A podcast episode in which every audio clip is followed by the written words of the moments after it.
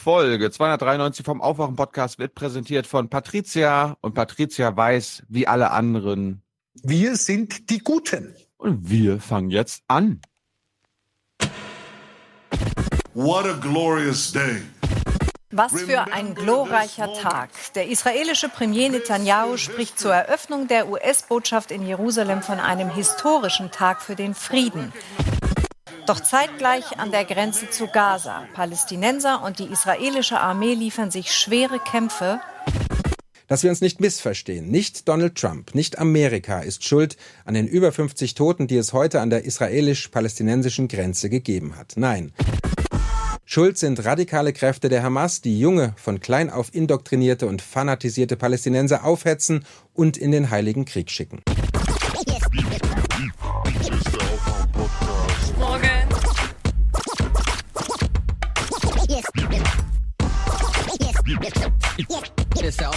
der Aufwach-Podcast. Wake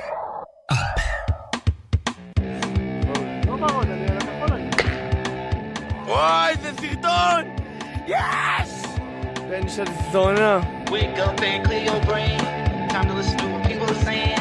Government is lying again, and the media is acting insane. Feels so good just stay in bed and ignore the talking heads, but you can sleep when you are dead. So wake up. the Israelis put a siege around Gaza. Gaza is closed by the sea, by the air, and by the ground. People, people tell us it's a prison. It is the biggest prison ever in the world. We are under siege. We are in the greatest and biggest jail in the world. We want to be free. We want to put an end to the siege. We want open uh, borders. We want a harbor. We want uh, airport. We want free movement. We want uh, uh, our farmers to be to have their lands made freely near the border.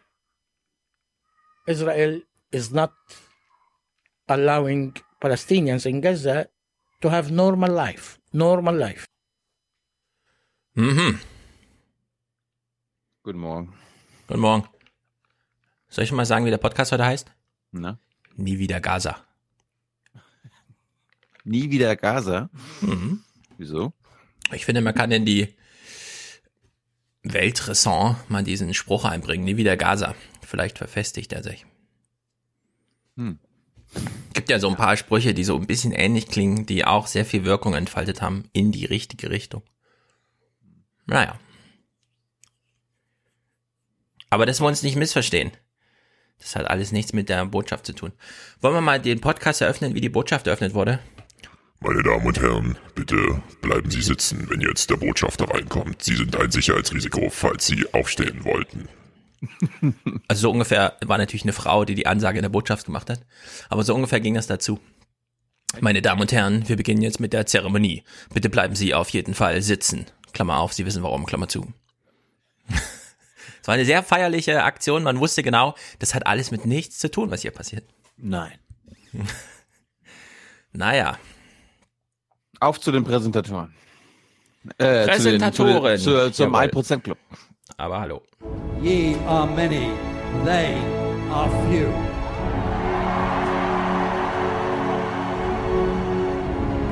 Willkommen im 1% Club. Es heute so passt. For peace, for justice and cooperation. Jawohl, Jeremy. Und wir danken Patricia, die schickt uns 300 Euro. Ist also in der Doppelnennung drin, heute und dann auf der Bühne. Hab eine Weile nicht gespendet, entschuldigt sie sich, trage mich aber hiermit für Mitte Juni ein und gönne mir Präsentatorenschaft im besten Podcast zum 30. Geburtstag. Oh! Alles Gute zum Geburtstag, liebe Patricia. Happy Ähm, Birthday. wenn, wenn, ich weiß nicht genau wie, es ist ja diesmal eine Abendveranstaltung in Berlin. Es könnte also voller werden, als wenn wir es 10 Uhr morgens mitten in der Woche machen. Ja, ich hatte jetzt eigenständig entschieden, dass wir das abends machen. Ja. Genau. Ich Sorry. hoffe, es bleibt auch dabei, weil ich komme erst Ja. 15 Uhr an und fahre dann morgens um 11 wieder. Oh ja. Gut, Patricia, schick uns vielleicht noch mal eine Mail, damit wir dir einen Platz reservieren können in der ersten Reihe. Ach so, machen wir hier VIPs oder was? Also wer die Sendung präsentiert, die 300. Der hat natürlich auch einen VIP-Platz, ist ja klar. Aber haben wir eigentlich unsere Tickets äh, schon an den Start gebracht? Also machen wir ja bestimmt die Lage, die Lage oder so weiter. 30 Euro Eintritt und so. 30 oder? Euro kriegst du ein T-Shirt. Ja. Mhm. Nee, wir sind wieder so doof und sagen, jeder kann kommen. Ja, ich will's mal so sagen. Ich war, jetzt letzt, ich war ja letztens im Sendegarten. Das ist die Sendung, die ich da verlinkt habe, der wir sehr viel über Journalismus und so weiter reden. Und in der Sendung war ja auch schon Tim Prittlaff zu Gast, der in dieser Sendung despektierlich gesagt hatte, ja, ja, das mit der Finanzierung von Podcasts ist so ein bisschen kompliziert, aber ich wäre jetzt nicht so, dass ich am Anfang der Sendung irgendwelche Namen vorlese. Hat er so ein bisschen uns gemeint, glaube ich. Und wir können jetzt einfach sagen, ja, wir feiern halt eine 300. Sendung. Tim feiert bald eine 256. Ist ja ein Nerd, feiert ja diese Unrunden. Kostet halt Geld. Dafür kriegt man dann ein T-Shirt bei uns, nicht, ja? ja, es ist Tim. Kann ich dir zurückgeben. 100 Euro Also Jörg. echt? Also echt, genau. War mal wieder an der Zeit. Danke für den tollen Podcast. Sehr gut. Reinhard schickt 50. Solides Infotainment. Krass, aber gut nachvollziehbar. Das will ich. Ausrufezeichen. 70 Euro. Äh, Big Time. Spiel nochmal. Big time. Ich finde ja, Netanyahus Stimme ist wie Donald Trumps Frisur. Man kann nicht genug davon haben. Es ist so absurd irgendwie. 70 Euro von Andreas. Ich werde zur, zu innerer Mainstream und Schrödinger Katze diese Woche was beitragen. Sehr gut. Das mit der Schrödingers Katze habe ich jetzt nicht ganz verstanden. Wenn man hinguckt, ist es äußerer Mainstream oder was? Ja, wer weiß. wer weiß. Äh, 20 Euro von unserer Jenny zur Feier des Tages und alles Gute Karma durch Aufwachen, Thomas und Nicole und allen anderen. I will be back. Soweit das ist ich gut das für Deutschland, sage ich dazu nur. Sehr ja, also, so, soweit ich das richtig verstanden habe, ist es nur noch eine sehr kleine einstellige Zahl an Tagen, bis Jenny ihren Podcast wieder aufnimmt. Trotz Feiertagswochenende. 50 Euro Dirk, 50 Euro Thomas, Ranwanze mit schlechtem Gewissen. Äh, was? Hans immer erfreulich. Ach so, Hans ist immer erfreulich. Genau, Gott, ja, finden wir auch. Der wird am 13. Juni auch dabei sein. Sehr gut. 42,23 Euro. Maximilian, aufwachen. Los, Christian, Spende. Endlich. Klammer auf, Ausrufezeichen, Klammer zu. Er schreibt es extra aus. Ja, Christian, und das machst du nicht Ja, nur für Christian. uns, sondern auch für. Für Deutschland! Ja. Reiß dich zusammen. Arne, 38,57, ohne dass er uns erklärt, was diese runde Summe, unrunde Summe bedeutet. Der Monatsbeitrag von Linda, Lydia und Robert ist angekommen. Herzlichen Dank. Thorsten. Für ausgezeichnetes Infotainment hat er schon sehr lange einen Dauerauftrag über 30 Euro laufen. Das ist natürlich sehr gut. Dirk, herzlichen Dank. Monique, Ruwan, Alexander, Kerstin, sehr gut. Domenico, Eva, Vitali, Heiko, Robert, Daniel, Stefan. Stefan schickt es immer sehr lustig. Da steht immer Podcast von den beiden Stefans für Stefan und Thilo jetzt eine monatliche Unterstützung. Das kriegen wir schon äh, sehr lang. Und ich glaube, in den Stefans verbirgen sich dann immer zwei Stefans. Also Stefan und Stefan. Für Stefan und Thilo. Und Deutschland. Ist Thilo jetzt der Minderheit, genau, und Deutschland natürlich. Ingmar, Jan, Tim René, Leon, Vincent, Dirk, Charlie, Ole, Nils. Charlie wünscht sich für Deutschland aus Dunkeldeutschland. Äh, der hier? Für Deutschland. Haben wir nicht was Ostdeutsches, nicht sowas Schweizerdeutsches? Mm, so, sowas. Für Deutschland! Den meine ich, ja, genau, sehr gut. Nicht, ansonsten, oder den hier. Das wäre schön für Deutschland. Ja. Ja, also von dem, der auf der Treppe steht und da, da wissen wir, das ist ein Ossi, das ist in Dresden gewesen. Ja. Frau Merkel, Sie sind eine Schande für Deutschland! Treten Sie zurück! Genau der. Also, Ole, Nils, Nora, Bernd, Marie-Louise, Leo, Jens, Rada, Roland, René, Konstantin, Cedric, Florian, Karl, Maxim, Marcel, Achim, ähm, Daniel, Tobias, Tobias, Valentin, Leonard, Christian, Simon, Sebastian, Josef, Bernhard, Michael, Ralf. Wir haben alle vorgelesen. Ralf schreibt, nehmt das, ihr arroganten Typen.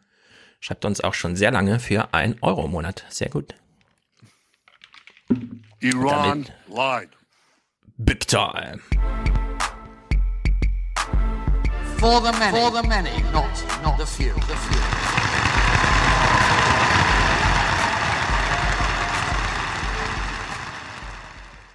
Bist du ein einziges Mal, bist du ein einziges Mal in Mali in einem Siemens Aufsichtsrat gewesen. in Somalia?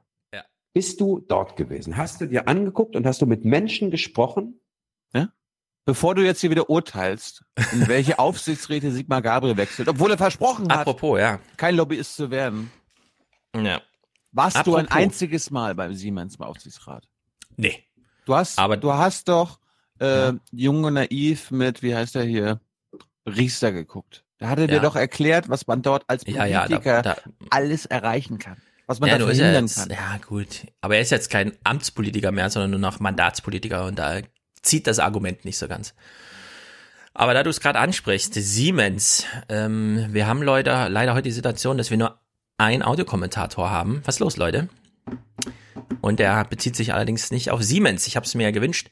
Ich habe eine Rückmeldung bekommen. Ah, Stefan, du hast ja was verwechselt. Äh, Siemens, Görlitz, das ist doch Dampfturbinen und hier geht es doch um Gasturbinen. Ich habe nachgelesen. Nein, in Görlitz geht es um diese Gasturbinen, die im Iran eine Rolle spielen und die beim Gespräch von Kaiser mit Trump eine Rolle spielen und so weiter und so fort. Also es ging um 3000 Arbeitsplätze in Görlitz, die jetzt gerettet sind, weil Görlitz jetzt sogar noch ausgebaut wird. Also alles ist intakt. Ich würde gern mehr Erklärung dazu haben, aber hinzu zu meiner Vermutung, der Käse hat doch da wohl nicht aus also Profit, sondern aus politischem Interesse irgendwas dem Trump erzählt mit, wir machen jetzt amerikanische Arbeitsplätze aus denen, die dann nicht mehr da sind, wenn im Iran der Deal nicht geht. Und jetzt kommt noch dazu, dass Sigmar Gabriel Aufsichtsrat von Alstrom oder was auch immer da Siemens Sparte wird. Also Leute, da sind doch Erklärungen notwendig. Wo sind eure Audiokommentare? Mein Kopf platzt. Na Na gut. Keine, keine Audiokommentare dafür gibt es ein wichtiges Interview Mhm. m, mit meiner israelischen Kollegin Noga Tornapolski. Und eigentlich war mein Plan, ich meine, es war ja schon geplant, dass wir uns über die deutsche TV-Berichterstattung, über die aktuellen äh, Toten in Gaza m, austauschen. Und dann war noch der Plan, dass ich quasi eine halbe Stunde mit Noga mit der israelischen Perspektive aufwarte, sowie mit einer 30-minütigen Perspektive aus Gaza. Hm. Aber es hat leider gestern nicht geklappt. Äh, unter anderem Ramadan, der, der hat ja gestern angefangen und äh, die fehlende, fehlende Elektrizität. Das spielt er natürlich dann wieder im Gespräch mit Dings eine Rolle. Noda heißt sie. Noga. Noga. Wieso heißen die alle so komisch? Noga, Netta. Was ist denn da los in Israel? Weiß ich nicht. Ich weiß es nicht. Ich finde es einen schönen Namen. Noga ist ein schöner Name. Ja, klingt so ein bisschen, da könnte man einen Disney-Film draus machen, glaube ich. Ja, und ist ein schönes Gespräch geworden. Also wir haben, ja, ich habe quasi die halbe Stunde ähm, aus Gaza nach Jerusalem gerettet und habe mit, damit ihnen eine Stunde geredet. Ja. Und das Interview mit über den Iran ist auch schon im Kasten, kommt aber nächste Woche, weil es würde heute, Okay. das würde heute keinen Sinn machen. Hm. Ja, Noga habe ich jetzt auch schon gehört, so wie vieles andere mehr. Nee, ich fand wichtig, dass du, dass wir auf dem gleichen Stand sind, wenn wir jetzt über, über. Gaza und israelische Politik reden. Und kleiner Spoiler, ähm, das, was wir heute über die deutschen Nachrichten machen oder uns aufregen, es ist, glaube ich, sicher zu sagen, dass selbst die israelischen Nachrichten, TV-Nachrichten, kritischer sind, wenn es um die Gaza-Berichterstattung geht, als die Deutschen. Ja. Kritisch, äh, es muss doch nicht mal kritischer sein. Ich finde einfach nur ehrlicher. Heute, heute geht's, heute geht's um Ehrlichkeit. Oh. Würde ich einfach mal sagen. War da nicht was mit Kniefka auf der Bank und so? Ja, ja.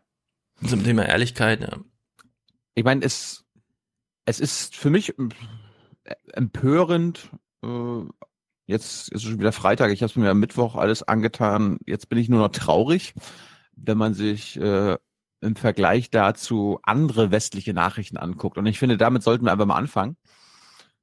Ähm, wir gucken uns mal Vergleichsmaterial an, damit wir quasi wissen, Mhm. okay, wie, wie machen es denn unsere, unsere Alliierten? Ja? Wie wird Oma ich Erna, gleich noch was, ja. wie wird Oma Erna, und damit fangen wir jetzt mal an, in Großbritannien über die Proteste in Gaza? Ah, die heißt ja nicht Oma Erna. Wie heißt die da? Das musst du Wie, wissen. wie heißen Britinnen vor 70 Jahren? Was haben die für Namen gekriegt? Anne, Theresa, Annie, Theresa, Theresa, Oma Theresa. Theresa, ja. So, wie wird Oma Theresa über die Proteste am Gazastreifen informiert? Ähm, Ausschnitt 1 von einem Reporter, Achtung, der vor Ort ist. Mal, mal, Oh, mal, schauen, was er Uh, erzählt. during the day, I, I follow the protesters, and I can confirm that it was a peaceful protest. But when we Warte mal, im britischen Fernsehen ist ein, der sieht ja auch noch arabisch aus. Ist der nicht total biased? Kann man das überhaupt machen? Ja, hast du, hast, du- hast du nicht gerade gehört, was er gesagt hat? advanced with the protesters to the fence, I can confirm that the Israeli uh, fighters or soldiers, sorry, were firing at the civilians, uh, direct on their legs, sometimes on their chests, and, and they killed uh, until now 52 of, of them confirmed and more than 2,000 injured. So, jetzt will ich gleich mal einen Clip spielen. Er hat ja eben gesagt, die israelischen Kämpfer, äh, Soldaten und die schießen auf die Beine und so. Ja, Nicht nur die le- BBC. Das war mir, das war mir jetzt wichtig an dem Ausschnitt. Der Reporter sagt, dass israelische Soldaten auf Zivilisten geschossen haben. Ja. Wir, wir achten mal darauf, ob wir so solche Sätze später hören. Ja. In der New York Times gibt's ja diesen tollen Podcast, The Daily. Den habe ich schon tausendmal empfohlen. Und zwar immer aus Gründen, die sich auch jetzt wieder bestätigen. Stellt sich ja die Frage, warte mal, wenn er das schon verwechselt, die israelischen Kämpfer, äh, Soldaten und die schießen ja auf Beine und so weiter. Worauf schießen die eigentlich noch so? Wir springen mal mitten in so ein Gespräch rein, da ist auch jemand vor Ort gewesen. Michael Barbaro hat da mal We've angerufen. seen through the day people will come towards the fence, there will be warning shots, then they tend to shoot people in the leg. But certainly anybody who has gotten as close as the fence seems to be in danger of suffering a lethal shot. So there were a number of people we Mhm. saw who were killed at the fence today uh, who appeared to have been shot in the head by Israeli snipers who are positioned on top of berms that overlook the fence and provide them a view over what's going on. Wow. Are you are you surprised by that use of force, gunshots, especially to the head of people walking up to the fence? Ja, lassen wir es mal bei der Frage, kann man sich das im deutschen Fernsehen vorstellen oder im deutschen Radio, dass einfach mal ein Korrespondent gefragt wird, ähm, ja, also die Israelis haben da so gewisse Bannmeilen um den Zaun. Selbst der Zaun ist ja im Grunde nur eine Bannmeile. Die Grenze kommt ja dann erst und ist auch noch besser geschützt und so weiter. Und wenn man da diese roten Linien überschreitet, dann kriegt man automatisch einen Kopfschuss. Warum? Also ich habe die Frage jedenfalls nirgendwo mitbekommen. Würde mich allerdings auch mal interessieren. Ich habe sie bei der New York Times beantwortet bekommen. Der Schuss soll halt tödlich sein. Naja. Aber Kopfschüsse ist schon krass. Was erwartet man dann von Scharfschützen? Also Scharfschützen werden im Militär nicht ausgebildet, um Demonstranten vom Demonstrieren abzuhalten, Mhm. sondern um auszuschalten. Ja, aber wenn die so gut sind, dass sie, dass sie gezielt auf Köpfe schießen, dann können sie auch gezielt so schießen, dass es nicht unbedingt tödlich ausgeht, wobei man nicht genau weiß, was hat der Betroffene, Getroffene davon, an dieser Grenze zu liegen, wo ihm eh niemand helfen kann, außer dass er dann von zehn Leuten hochgehoben und irgendwo hingezerrt wird, wenn er eben nicht tot ist. Aber es scheint da äh, den Befehl zu geben, geh, also schieß tödlich. Ja, wir können uns ja jetzt, das hatte ich ja im Intro schon und, äh, eingebaut. Es gab ein Video äh, aus, im, aus dem April, als wir, glaube glaub ich, auch hier drüber berichtet hatten, als die ersten Proteste angefangen hatten. Da äh, gab es ein Bodycam-Video von der israelischen Armee. Das, was wir jetzt sehen, ist nicht der Schütze, der sich selber filmt, sondern ein anderer Soldat, der neben ihm liegt. Und äh, Stefan kann ja mal erzählen für unsere Hörer, was man dort sieht. Wenig. Am Gazastreifen und auf der anderen Seite sind Menschen, die hinterm Zaun stehen. Also das ist schon der Zaun, oder was? Das ist schon der Zaun. Ah ja. Und das ist jetzt aber auf israelischer Seite, man sieht die Palästinenser drüben, oder was? Ja. Ah, verstehe. Also du siehst, was die israelischen Soldaten sehen. Mhm.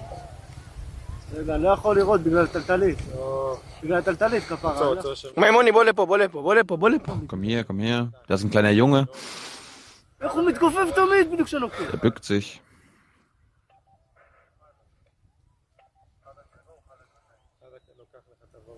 לא ורוד, אני על הכחול אני. וואי, זה סרטון! יש! בן של זונה. איזה סרטון, הנה, תרוצו לפנות אותו. בטח שצילמתי את זה. Also, geile, geiles Footage. Ein junger Mann wird angeschossen, erschossen, ist jetzt nicht klar. Und der eine israelische Soldat freut sich, dass der andere getroffen hat. Ja, löst die eine oder andere Anspannung anscheinend, wenn man da stundenlang im Graben liegt und dann darf man ja jemanden erschießen oder ich weiß ja auch nicht genau, was die da machen. Ja. Hat jedenfalls, wenn man solche Videos sieht, sehr wenig mit Zusammenstößen zu tun. Also da stößt wirklich niemand zusammen. Was? Zusammenstöße? Natürlich. Mann. Aber zu diesen Zusammenstößen kommen wir erst noch. Wir, wir bleiben mal noch bei den internationalen Nachrichten. Wollen wir mal gucken, wie Oma äh, Theresa, Oma Theresa in Kanada informiert wird über die Gaza-Proteste. Thousands of demonstrators advanced on the border fence that separates Gaza from Israel, urged by loudspeakers and people waving Palestinian flags to get closer, get closer. Some threw rocks or fired slingshots as the air grew thick with smoke from burning tires and tear gas dropped from Israeli drones. The Israeli military accused some in the crowd of being terrorists, trying to plant explosives by the fence or tear it down to gain access to Israeli communities. Soldiers opened fire, killing more than 50 Palestinians, including eight children. Mhm. Soldaten haben das Feuer eröffnet und Zivilisten Mhm. getötet, unter anderem Kinder. Wir können ja mal warten, ob wir das in so einem, also in einem Satz auch mal von den deutschen TV-Nachrichten hören. Ja, vor allem wurde auch wieder klar, also hier ist es so selbstverständlich, was im Deutschen so überhaupt nicht normal ist, dass man das mitberichtet. Die Soldaten sind sehr weit weg und die schießen durch so einen Zaun durch. Also da ist niemand in konkreter Lebensgefahr oder so. Das hat auch nichts mit Selbstverteidigung, also auf individueller Ebene zu tun. Gut, gucken wir mal, was Oma ähm, Anna. Es gibt ja, es gibt ja in Minnesota eine deutsche Gemeinde, ja, also Mhm. die seit 150 Jahren dort lebt. Was, wenn wenn Oma Anna in Minnesota sich die ABC News Nachrichten abends anguckt, mal, mal schauen, was sie dort erfährt. Jerusalem claimed by both Palestinians and Israelis as their capital, one of Und Amerika, ne, also wenn Israel noch einen größeren Freund hat als die Deutschen, dann Amerika. Also das, das wird jetzt wahrscheinlich noch schlimmer sein als, als, als deutsche Nachrichten, the oder? most emotional issues in the long conflict. Israeli security forces first fired tear gas into the crowd and dropped it from drones. Then they opened fire. Alex Rossi of Sky News was there. It is turning into a pretty grim day here in Gaza. There's a steady stream of ambulances coming in. Most of the people being brought in have gunshot wounds uh, to their lower limbs. Some protesters praying amid the chaos, a striking scene. Others threw stones, used slingshots. At least 55 protesters were killed, according to Palestinian health Killed? authorities, Ooh. and more than 2,700 injured. The shrouded dead lined hospital hallways, their grieving loved ones inconsolable. Such a stark contrast in Jerusalem. My friends, this is a great day for Israel. Ja, das kann schon mal passieren, wenn du Journalisten vor Ort hast, dass die mitbekommen, ach, hier wird plötzlich geschossen. Ja, und hier, hier wird getötet. Ja, und die w- sehen dann auch, wer da anfängt zu schießen. Und ehrlich gesagt, man könnte ja sagen, äh, weil die Palästinenser haben ja gar keine Waffen, um zurückzuschießen. Also es gibt überhaupt nur eine Seite, die schießt, deswegen ist automatisch die israelische Seite, die, zuerst schießt. Die Hamas, die Hamas hat schon, hat schon Waffen, aber das haben wir natürlich auch von allen Seiten gehört. Die Hamas sagt ihren Leuten natürlich, ey, ihr geht an die Grenze ohne irgendwas, ja, also ohne irgendwelche Waffen. Also das habe ich nicht mal in deutschen Nachrichten gehört, dass irgendwer an der Grenze bewaffnet gewesen wäre. Also mehr als mit diesen Steinschleudern oder sowas. Klar. Also wenn dann behauptet die israelische, das israelische Militär, dass, dass irgendwer irgendeine Bombe umgeschnallt hat oder so weiter. Ja. Aber das habe ich von keinem einzigen Journalisten zum Beispiel gehört oder Zivilisten dort oder so. Gut. Dann schauen wir nochmal nach Großbritannien bei ITV, Privatfernsehen. Wie sind, dieser so, wie sind die da so drauf? Die werden doch irgendwas sagen, oder? We, we are coming without any weapons, with free hands, to face their tanks by our chests and our faces. We don't afraid of them. Fear may not stop these protesters, but bullets do. And Gaza's hospitals are overwhelmed. Doctors reduced to treating patients on the floor, the majority with gunshot wounds to the legs, chest, and head.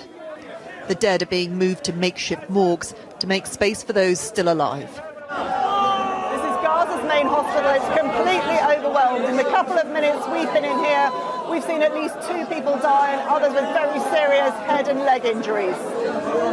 and we lost control about uh, our hospital and department and we have shortage too much and we try to, to help our people that's it Ahmed is one of those people. He was working as a translator when he was shot. Things seriously went really uglier than it has ever been before. It, it's it's a massacre right there. It's not. We, we, we were just protesting. It's, it was just a peaceful protest. The Israelis would challenge that view, but there's no doubt which side has the heavier weaponry. Das zum einen und auch wer sie einsetzt. Äh, eben war ja 50 Tote oder was und dann 2700 Verletzte. Also wie viele Schüsse haben die israelischen Soldaten eigentlich, eigentlich abgegeben? 3000 oder was?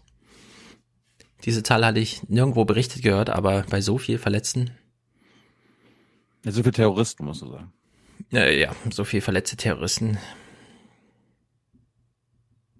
Ja, also die, äh, wenn man sich international umguckt, in, äh, in Ländern, wo man auch die Sprache versteht, da wird eigentlich, ich würde mal sagen, anständig berichtet. Dort wird die, die, die äh, Perspektive der Menschen in Gaza auch gezeigt. Ich meine, haben wir ja gerade zum Beispiel gesehen, bei- Mhm. Reporter sind vor Ort und reden mit den Menschen vor Ort, berichten, was dort los ist. Das war insbesondere am Montag für deutsche Reporter anscheinend nicht möglich. Also die haben, wenn dann, aus Jerusalem berichtet oder, wenn wir gleich noch sehen, äh, abends dann von der Grenze in Gaza, wo man selbst am Tag nicht war. Aber Oma Erna dann aber auch nicht verklickert, dass man selbst nicht da war, sondern quasi wieder Hörensagen berichtet. Ja, bevor wir jetzt deutsche Nachrichten gucken, ich will noch zwei Clips von der New York Times einspielen. Zum einen gibt es einen interessanten Lagebericht im Sinne von Lagebericht, also wie war die Lage dort, so situativ und überhaupt. Wir haben ja eben schon gehört, die israelischen Soldaten haben über Drohnen von oben so äh, Tränengas. Tränengas abfallen lassen. Das wird hier auch kurz erzählt und danach äh, fliegt die Drohne sozusagen mal weiter und guckt sich mal den Rest an, der da noch so zu sehen ist. Uh, you have Israeli drones that are monitoring, or in some instances, it appears firing tear gas as well over the area. And then you have ambulances that are screaming, rushing to pick up people who've been shot or wounded. Um, and then when you push further back away from the front line of it, you have a whole sort of staging area where families are hanging out, where uh, people are speaking into microphones trying to urge people forward, uh, where there's music and food. Also das gehört, finde ich, auch dazu. Volksfest. Genau, auf beiden Seiten äh, Volksfeste. Also wir hatten schon immer diese Bilder aus Israel gesehen, wie man so aus der Entfernung nach Gaza guckt, wenn man weiß, da ist heute wieder was und Reifen brennen und so, dann macht man halt so ein Picknick auf so einem Hügel. Und genau das gleiche in Gaza auch so ein bisschen, ja. Also man steht so da und ja, los, jetzt geh vor, geh vor und so weiter. Fragt man sich, warum sind die eigentlich so wenig anständig, ja? Also warum, warum ist das da so verroht? Und jetzt komme ich zurück auf mein Nie wieder Gaza. Hier wird nochmal kurz erklärt, wenn da jetzt Kinder mit betroffen sind, sag mal mal Elfjährige, was haben die eigentlich so bisher in ihrem Leben erlebt, wenn sie in Gaza wohnen? Wann haben die Israelis erlebt? Äh, was wissen die über Israelis? Also was wissen die darüber, wem sie da sozusagen in die ja, Arme kann man jetzt nicht sagen, laufen, sondern wenn sie am Zaun stehen, wen sie da sehen. Und diese Beschreibung war doch auch so ein bisschen bestürzend. And the people who live here, for them it's almost impossible to leave. So, so many of the young people I spoke to today who are participating in the protest, they have not only never visited other countries in the region, most of them haven't even seen Israel. So for them, their view of an Israeli or of what Israel looks like is really limited to these soldiers that they see standing at the border posts along the fence and right now making a very concerted effort to stop them trying to breach that fence or to come across it. Mhm. Ja. Also die jungen Hüpfer, diese Jugendlichen, die da so Ist auch nicht völlig durchgeknallt, vorne am Zaun rumrennen und jeden kleinen Meter, den sie da irgendwie Boden gut machen, als die größte Heldentat ihres Lebens feiern. Die haben noch nie was anderes gesehen, außer genau dieses Stückchen Land, auf dem sie da laufen. Die waren noch nie woanders, die haben noch nie einen Israeli ohne Uniform gesehen. Ich meine, es gibt ja immer, immer wieder Leute, oh, warum sagt ihr denn immer Freiluftgefängnis und so, das sagt man doch nicht. Ja. Also ihr könnt ja später mal zuhören, selbst israelische Journalistinnen äh, sagen ganz, ganz klar, ja, klar, Freiluftgefängnis kann man sagen, klar. Hm. Ja, ich finde auch, man sollte jetzt den Begriff Ghetto wieder benutzen. Und zwar über diese allgemeine Semantik hinaus, wirklich strukturell, was das bedeutet. 15-jährige Jungs, die da rumrennen, die haben noch nie irgendwas anderes gesehen in ihrem Leben, außer diesen Fleckchen, auf dem sie da rumrennen, diese zwei Quadratkilometer oder was. Ich meine, wir haben im, im Intro Ahmad Tibi gehört, ist ein äh, arabischer Israeli, der äh, der, sag ich mal so, der Fraktionsvorsitzende der palästinensischen Israelis im Parlament in der Knesset ist. Ja. Man kann sich aber auch Intercept anhören. Jeremy Scale spricht von Konzentrationslagern. Hm. Wollen wir mal zu den Deutschen kommen? Wir machen es mal chronologisch und fangen mal mit dem Brennpunkt an, weil ich war auch überrascht. Die ARD macht einen Brennpunkt zu der ganzen, äh, zu der Lage in Gaza. Ausgangspunkt war die, das Blutbad in Gaza. Ich würde es ein Massaker nennen, aber das ist Dialektik und ähm, wer macht so einen Brennpunkt? Der Bayerische Rundfunk. Christian Nietzsche, unser altes CSU-Mitglied und äh, bayerischer Chefredakteur, hat, hat die Sendung gemacht. Ja. Einleitung für Oma Erna war auch, okay, während in Jerusalem eine US-Botschaft eröffnet wird, äh, sterben an der Grenze in Gaza, sterben ne, ähm, über 50 Menschen, über 2000 werden verletzt. Und ich dachte so, wow, okay, Brennpunkt über mit den blutigen Tagen Gaza, da wird doch bestimmt auf jeden Fall auch das Leben in Gaza porträtiert werden und die Sicht der Palästinenser an diesem Tag äh, aufbereitet werden. Deine Aufgabe ist jetzt mal zuzuhören, ob du diese Sichtweisen, diese Perspektiven, diese Nachrichten hörst. Ähm, nachdem Christian Nietzsche dann ein bisschen Oma Erna erklärt hat, wer da gestorben ist, ja, oder Mhm. bei, welchen, bei, bei welchen Zusammenstößen dort was passiert ist, gab es dann die erste Schalte. Leider nicht nach Gaza, leider auch nicht an die Grenze zu Gaza, sondern nach Tel Aviv zum Korrespondenten des Bayerischen Rundfunks. Und der hatte lustigerweise nur ein Thema, über das er Die reden wollte. radikal-islamische Hamas. Die radikal-islamische Hamas. Es wird also schwer sein für die Hamas, einen Krieg gegen einen ohnehin übermächtigen Gegner Israel anzuzetteln, wenn der Rückhalt in der Bevölkerung nicht gesichert ist. Und vielmehr glaube ich, hat die Hamas ein Interesse daran, diesen Protest, diese Protestbewegung am Grenzzaun aufrechtzuerhalten mit diesen Provokationen und bewussten Grenzverletzungen, um Israel vor den Augen der Weltöffentlichkeit dazu zu bewegen, die Blockadepolitik gegenüber dem Gazastreifen zu lockern. Eine Blockade freilich, die die Hamas mit ihrer israelfeindlichen Politik selbst provoziert hat. Aha. Äh, tut mir leid, das sagen zu müssen, aber Das ist übrigens falsch. Ja, also die Blockade, äh, die gab's, Ja, als die Israelis rausgegangen sind. die Haltung, die er jetzt hat, die haben in Amerika auch ein paar Menschen, die im Fernsehen zu sehen sind. Von denen wissen wir erstens, das sind ultrarechte, ja, irgendwie im Dunstkreis der Trump-Regierung durchfinanzierte Leute, die dann nochmal bei Fox News sagen, die Hamas, die freut sich darüber, wenn da Babys abgeschossen werden. Weil dann kann sie sagen, hier, zack.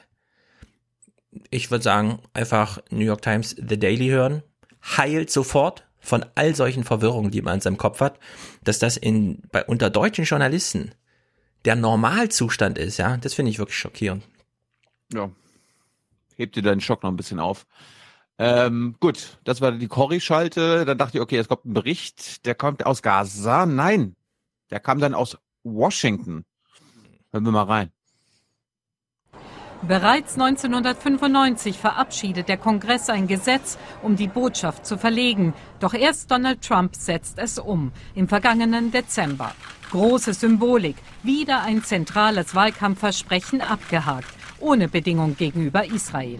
In der Bevölkerung stützen viele Trumps Entscheidung.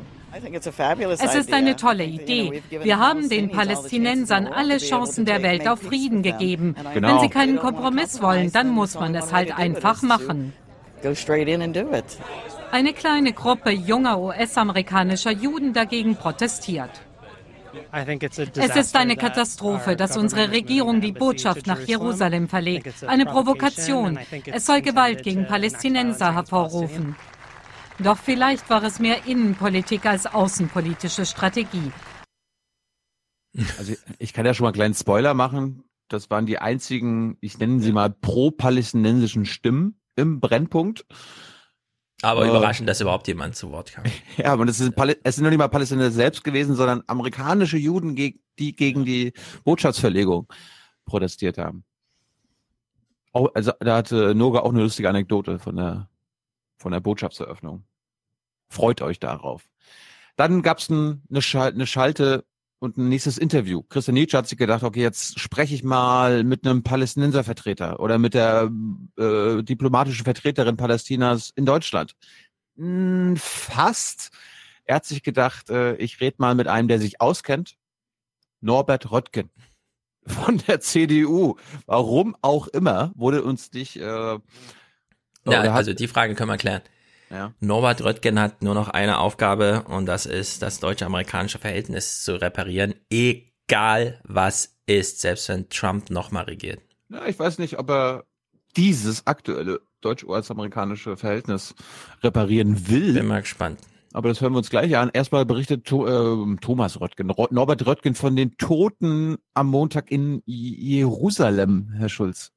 Äh, Herr Röttgen, wenn wir hören von der Regierung in Israel, das sei ein glorreicher Tag, das sei ein Tag für den Frieden. Glauben Sie daran?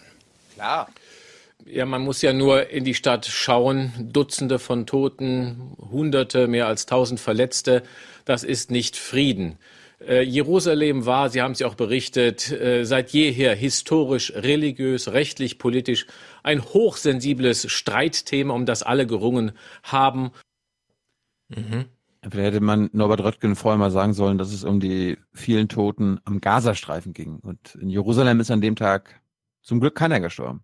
Oder umgebracht worden oder erschossen worden. Oder Wie, verletzt wovon hat er worden. jetzt erzählt? Er hat jetzt gerade über Jerusalem geredet, über die Toten dort. Das war ja das Absurde. Verstehe ich nicht. Also über welche Toten hat er denn gesprochen? Ja, über, Oder hat er, über, er hat über die Toten in der Stadt geredet, dann hat er über Jerusalem geredet. ach so, er hat selber nicht klargezogen, dass er zuerst Gaza meinte und dann plötzlich auf Jerusalem umschwenkte. Na gut. Komisch. Und dann, Oma und Erna dann- wird das sicher verstanden haben. Und ich versuche jetzt mal den nächsten Clip äh, nicht anzumoderieren, sondern äh, ich habe da mal ein paar Lacher äh, untergelegt. Haben die USA jetzt eigentlich ihre Vermittlerrolle, weil sie sich ja bewusst auf die Seite Israels an diesem Tag schlagen, eingebüßt? Das ist aus meiner Sicht äh, fast der wesentliche Teil oder ein wesentlicher Teil des äh, politischen Desasters, das Trump äh, dort angerichtet hat. Die USA hatten bislang die eigentlich einzigartige Fähigkeit, als ehrlicher Makler äh, mehr oder weniger aus arabischer Sicht, aber im Grunde schon, als ehrlicher Makler Friedensmacht dort zu sein. Ich wüsste nicht, wer die USA dort ersetzen sollte. Und das ist eine massive Beschädigung dieses Friedenspotenzials der USA, die durch den amerikanischen Präsidenten, durch seine symbolische Entscheidung herbeigeführt worden ist.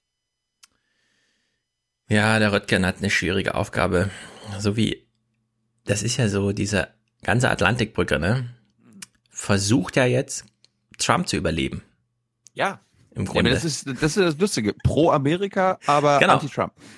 Ja, und das ist halt, ich würde sagen, nee, äh, man kann jetzt auch mal kurz eine Zäsur. Ich meine, ich, ich, ich, ich dachte ja so, mal, was fragt denn da der Nietzsche?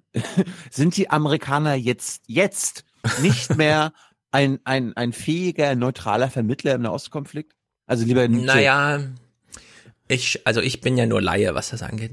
Aber ich schätze die Lage so ein, dass sich Obama und Netanyahu so krass zerstritten haben, also wirklich so, so krass, dass Obama vielleicht hätte was machen können aus seiner Ägypten-Rede damals. Ja, aber aus palästinensischer Hat er Sicht dann nicht waren, und so, aber- aber, aus, aus Palis-Sicht, selbst unter Obama, selbst wenn die, der Präsident sich mit den Netanyahu äh, zerstritten hatte, die Amerikaner haben nie als neutraler Vermittler gegolten.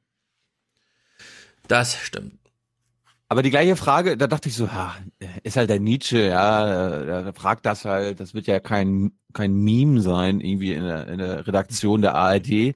Denkst du, das kam dann später auch in den Tagesthemen? Können die Amerikaner mit dem heutigen Tag noch ernsthaft Friedensvermittler sein? Karin, Alter. Wie kannst du sowas fragen? Aber es gibt Mosche Zimmermann, der äh, der ARD-Redaktion gleich bei den Kopf gewaschen hat. Nein. Die Amerikaner waren auch früher keine, äh, sagen wir mal, ehrliche Makler mehr. Die waren immer auf der Seite Israels oder noch mehr auf der Seite der israelischen Regierung. Und äh, jetzt mit Trump ist es so eindeutig, dass sie äh, keine Vermittler mehr sein können. Also es ist jetzt äh, im Interesse der internationalen Gemeinschaft, etwas Neues anzubieten. Mhm. Gut, das war ein Sprung zu den Tagesthemen. Wir gehen mal wieder zurück zu dem Brennpunkt. Wir warten ja immer noch auf, okay, was ist denn da in Gaza los? Warum, warum protestieren die denn da? Äh, wie ist denn das Leben dort? Äh, wie sieht's in den Krankenhäusern aus? Ja, zeig uns mal ein paar Bilder. Ja, Christian Nietzsche dachte sich, ja, ich mache mal lieber eine Corrie-Schalte. Wohin? Zum Gazastreifen? Nein, nach Kairo, wo wir dann über die Proteste informiert wurden. Leider nicht über die Proteste in Gaza, sondern über die Proteste anderswo. Proteste, die gibt es nur sehr vereinzelt in der arabischen Welt, etwa in Jordanien oder auch Tunesien. Das dürfte damit zusammenhängen, dass in vielen Ländern dieser Region ja doch ein striktes Demonstrationsverbot gilt. Viele Länder belassen es letztlich auch bei verbalen Protestnoten, verhängen nicht etwa Boykottaufrufe oder belegen das Ganze mit Drohungen, eben weil sie mit den USA verbandelt sind, sei es eine strategische Partnerschaft wie im Fall von Saudi-Arabien, sei es, weil sie eben auch Empfänger von milliardenschweren Finanzhilfen sind. All das führt am Ende dann doch dazu, dass sich die Solidarität, die echte Solidarität mit den Palästinensern sehr in Grenzen hält. Ja, damit ist allerdings nur die politische Ebene, äh, weil darunter, das ist ja eigentlich schon interessant, darunter brodelt ja schon. Und da muss ja, man muss sich ja auch fragen, nie wieder Gaza. Sollte man diesen Satz nicht auch beherzigen, weil es dort tatsächlich ein Sicherheitsrisiko für Israel werden kann? Klar. Also, wir haben bisher nur die ganzen Segmente des, dieses Gaza-Brennpunkts gesehen und es ging nicht bisher einmal um Palästinenser, um die Toten, um die Lage vor Ort. Und dann gab es zum Schluss noch einen Gast und da dachte ich, oh, jetzt kommt aber jetzt kommt aber ein Palästinenservertreter, oder? Oder jemand, der die palästinensische Seite vermitteln kann. Und Christian Nietzsche hat sich genau den richtigen gesucht, nämlich Michael Wolfsohn, bekannter Pali-Versteher, ist überhaupt kein Hardliner aus deutscher Sicht. Also der Herr Wolfsohn vertritt auf keinen Fall die israelische Hardliner-Position. Das, das hören wir jetzt hier auch. Unser Lieblingshistoriker. Aber die Wirklichkeit an diesem Tag ist ja Gewalt. An diesem Tag ja, aber wir müssen die politischen Zusammenhänge und die Wirklichkeit im Bereich der Politik betrachten. Und es steht fest, dass äh, Westjerusalem seit 1949 Israels Hauptstadt ist. Fragen Sie die Bundeskanzlerin, wo sie Benjamin Netanyahu und andere Minister trifft, natürlich in Jerusalem. Ich vergleiche das immer wieder mit der Brandtschen Ostpolitik. Äh, Brandsche Ostpolitik war deshalb ein Durchbruch, weil eben nicht mehr die alten Phrasen wiederholt wurden worden sind, sondern die Wirklichkeit mhm. der Realitäten anerkannt worden ist. Und dann hat man etwas verändert. Egal, wie man zu dem jeweiligen Partner steht. Aber man kann nicht, ähnlich wie in der Medizin, wenn Sie ein Krebsgeschwür haben, zum Arzt gehen, der Ihnen Halsschmerztabletten gibt, dann werden Sie mit Sicherheit keine Heilung erreichen. Ich frage mich ja ein bisschen, also wir haben das ja auch schon bei äh, Herfried Mönkler und so, man verbrennt sich ja ein bisschen die Finger als Universitätsprofessor, wenn man in die Medien geht, weil man immer mit Vereinfachung und so weiter, ja. Aber wie reagiert die Wissenschaftscommunity tatsächlich auf solche Idioten, die mit so einem Medizin, mit so einer Medizinmetapher aus dem Fernsehen zurück an ihre Uni kommen? Kann man doch nur auslachen. Ja. Ich, ich, also ich habe erst angefangen zu lachen, als er dann über das nächste Thema geredet hat. Ja, Sie reden von einem Krebsgeschwür. Frankreich spricht von einem möglichen neuen Flächenbrand. Also hat Trump jetzt wirklich Israel einen Gefallen getan? Das mit dem Flächenbrand äh, ist immer wieder gesagt worden. Ich erinnere mich an einige Wochen vorher. Da wurde schon so etwas wie der Dritte Weltkrieg an die Wand gemalt im Zusammenhang mit Korea. Ich bin Historiker. Ich schaue mir größere Zusammenhänge ich weiß an. Bescheid. Es war voraussehbar, dass die Palästinenser hier große Demonstrationen machen wollen. Mhm. Aber in diesem Falle muss Folgendes beachtet werden. Wir haben heute hier sozusagen lehrbuchartig gesehen, wie Guerilla-Kriegsführung oder im Fachjargon asymmetrische Kriegsführung gemacht wird.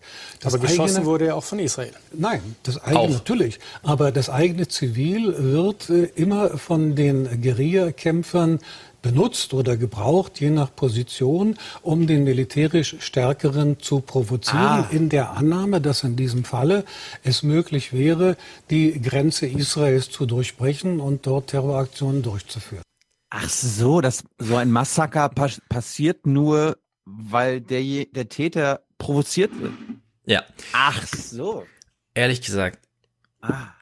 Eigentlich, obwohl wir das hier gerade sehen, ja, es ist jetzt gerade eine Minute her, dass wir diese Clips, ich kann mir das eigentlich nicht vorstellen, dass man im deutschen Fernsehen das Gespräch so führt, dass der Journalist nochmal darauf hinweist, dass auch Israel geschossen hat. Auch, ja. Also, das ist einfach völlig, das ist noch? so Hardliner krass, ja. Das kann, in keinem anderen Land unseres Westens wäre das so möglich. Das ist einfach unglaublich. Ja. Ja, die, die haben, die, die haben ja bewusst provoziert. Ist doch, das Ganze ist doch nur, damit sich die Hamas freut, dass das jetzt Thema ist. Das ist wirklich, das ist unglaublich. Aber es geht noch weiter. Ich bin dann abends mal ins Heute-Journal gewechselt. Ähm, da war es, also die Eröffnung der US-Botschaft in Jerusalem und die Gaza-Toten waren Top-Thema. Und äh, der Top-Beitrag kam dann auch au- von Nicola Albrecht, die tags, tagsüber für die ZDF-Nachrichten immer aus Jerusalem berichtet hat, von der US-Eröffnung. Und der Mhm. Beitrag über die Geschehnisse in Gaza kam dann auch von ihr. Und es ist jedenfalls, es wird dem Oma Erna nicht klar gemacht, dass die Autorin des Beitrags selbst nicht in Gaza war und äh, dass die Bilder, die wir dort sehen, auch nicht von, von ZDF-Kameras kommen. Also es wird so ein bisschen so getan. Also das, äh, das kritisiere ich jetzt, äh, dass die Autorin so, so tut, als ob sie weiß, was in Gaza an dem Tag passiert ist, obwohl es quasi nur Hörensagen-Berichterstattung ist. Sie zögern nicht, scharfe Munition einzusetzen, wenn Ja. sie auf die Demonstranten am Grenzzaun schießen. Israelische Soldaten an der Grenze zu Gaza. Das hatte das israelische Militär auch von vornherein so angekündigt. Wer dem Grenzzaun zu nahe kommt, riskiert sein Leben. Das war die Ansage. Wir wissen, dass Hamas die Demonstranten drängt, den Zaun zu zerstören und nach Israel einzudringen. Ich finde es immer so schön, dass die israelische Armee oft, jedenfalls in den deutschen Nachrichten, zuerst zu Wort kommt, beziehungsweise Ja. deren Position zuerst Oma Erna vermittelt wird. Naja, die haben halt nicht, wir haben sie doch gewarnt. Ja. bringen. Wir versuchen also unsere Grenze zu verteidigen und zu verhindern, dass diese Terroristen es rüberschaffen. Terroristen. Auf palästinensischer Seite sieht man das anders. Die radikale Hamas, die den Gazastreifen regiert, ist erst spät auf diesen Zug der ursprünglich zivilgesellschaftlichen Protestbewegung aufgesprungen. Das fand ich mal wenigstens wichtig, dass sie das erzählt hat, dass das jetzt keine Hamas-Proteste sind, sondern die Mhm. Hamas sich da eingeklinkt hat und teilweise auch so Eigeninteresse dort äh, mitprotestiert, weil sonst sich die, äh, das soll ja eine soziale Bewegung sein, hat Noga ja auch erzählt, äh, nicht, dass die sich noch gegen die Hamas selber richtet. Ja, wir können ja so sagen, im Nietzsche-Style, auch die Israelis haben geschossen und auch die Hamas spielt auf palästinensischer Seite eine Rolle. Schlimm. Die Motivation der Palästinenser, sich den Demos in Gaza anzuschließen, sehr unterschiedlich. Den meisten geht es aber nicht nur um Trump und Jerusalem, es geht ihnen um ihre aussichtslose Lage im Gazastreifen. Das ist auch geil. Den meisten geht's neben, den, äh, neben der Eröffnung der Botschaft auch um ihre elendige Lage. Ja, also die Eröffnung der US-Botschaft hat Ja. einen ganz kleinen Teil der Motivation ausgemacht, warum Mhm. man da protestieren geht. Aber in den deutschen Medien immer so, ja, die, äh, die Leute in Gaza haben die Eröffnung der US-Botschaft. Dagegen haben die demonstriert, hauptsächlich. Nein. Viele Jugendliche erzählen uns in den vergangenen Wochen bereits, sie hätten sowieso keine Zukunft. Heute wollten sie es beweisen. Wir sind hier, um unser Land zurückzuholen und die zu vertreiben, die es uns genommen haben. Wir haben keine Furcht, nur vor Allah. Mit Gottes Hilfe werden wir auf unser Land, das Israel besetzt, zurückkehren. Deshalb sind wir hier. Das ist auch, auch immer so ein Merkmal, wenn's, wenn die Besatzung in irgendeiner Weise zu Wort kommt, dann immer nur durch O-Töne von den Ja. Besetzten. Doch schon am Nachmittag kehren viele nicht einmal nach Hause zurück. Hunderte Verletzte und Dutzende Tote werden von der Grenze abtransportiert. Palästinensische Beobachter und Politiker wenden sich angesichts der Eskalation fast Tote, Verletzte, aber wer, wer, äh, wer hat die? Hilfe suchend an die internationale Gemeinschaft. Dieser Konflikt kann nicht militärisch äh, gelöst werden. Es kann nur auf der Basis der Zwei-Staaten-Lösung äh, geschehen. Wir äh, haben das legitime Recht, auch die internationale Weltgemeinschaft daran zu erinnern, dass hier eine politische Lösung dringend notwendig ist. Also Ja. 16, nee, 14 Sekunden gab es eine Stimme der palästinensischen Vertretung in Deutschland. Auch Ja. immer in den Nachrichten. Also wir haben ja schon mal festgestellt, dass die deutschen Medien gerne so ein bisschen warten, bis es eine Verlautbarung oder eine sichtbare Linie der Regierung gibt. Hm. Ich glaube aber, Merkel hat mittlerweile auch aufgegeben. Ja? Die sitzt Netanyahu aus oder sagt, das muss der nächste Kanzler machen.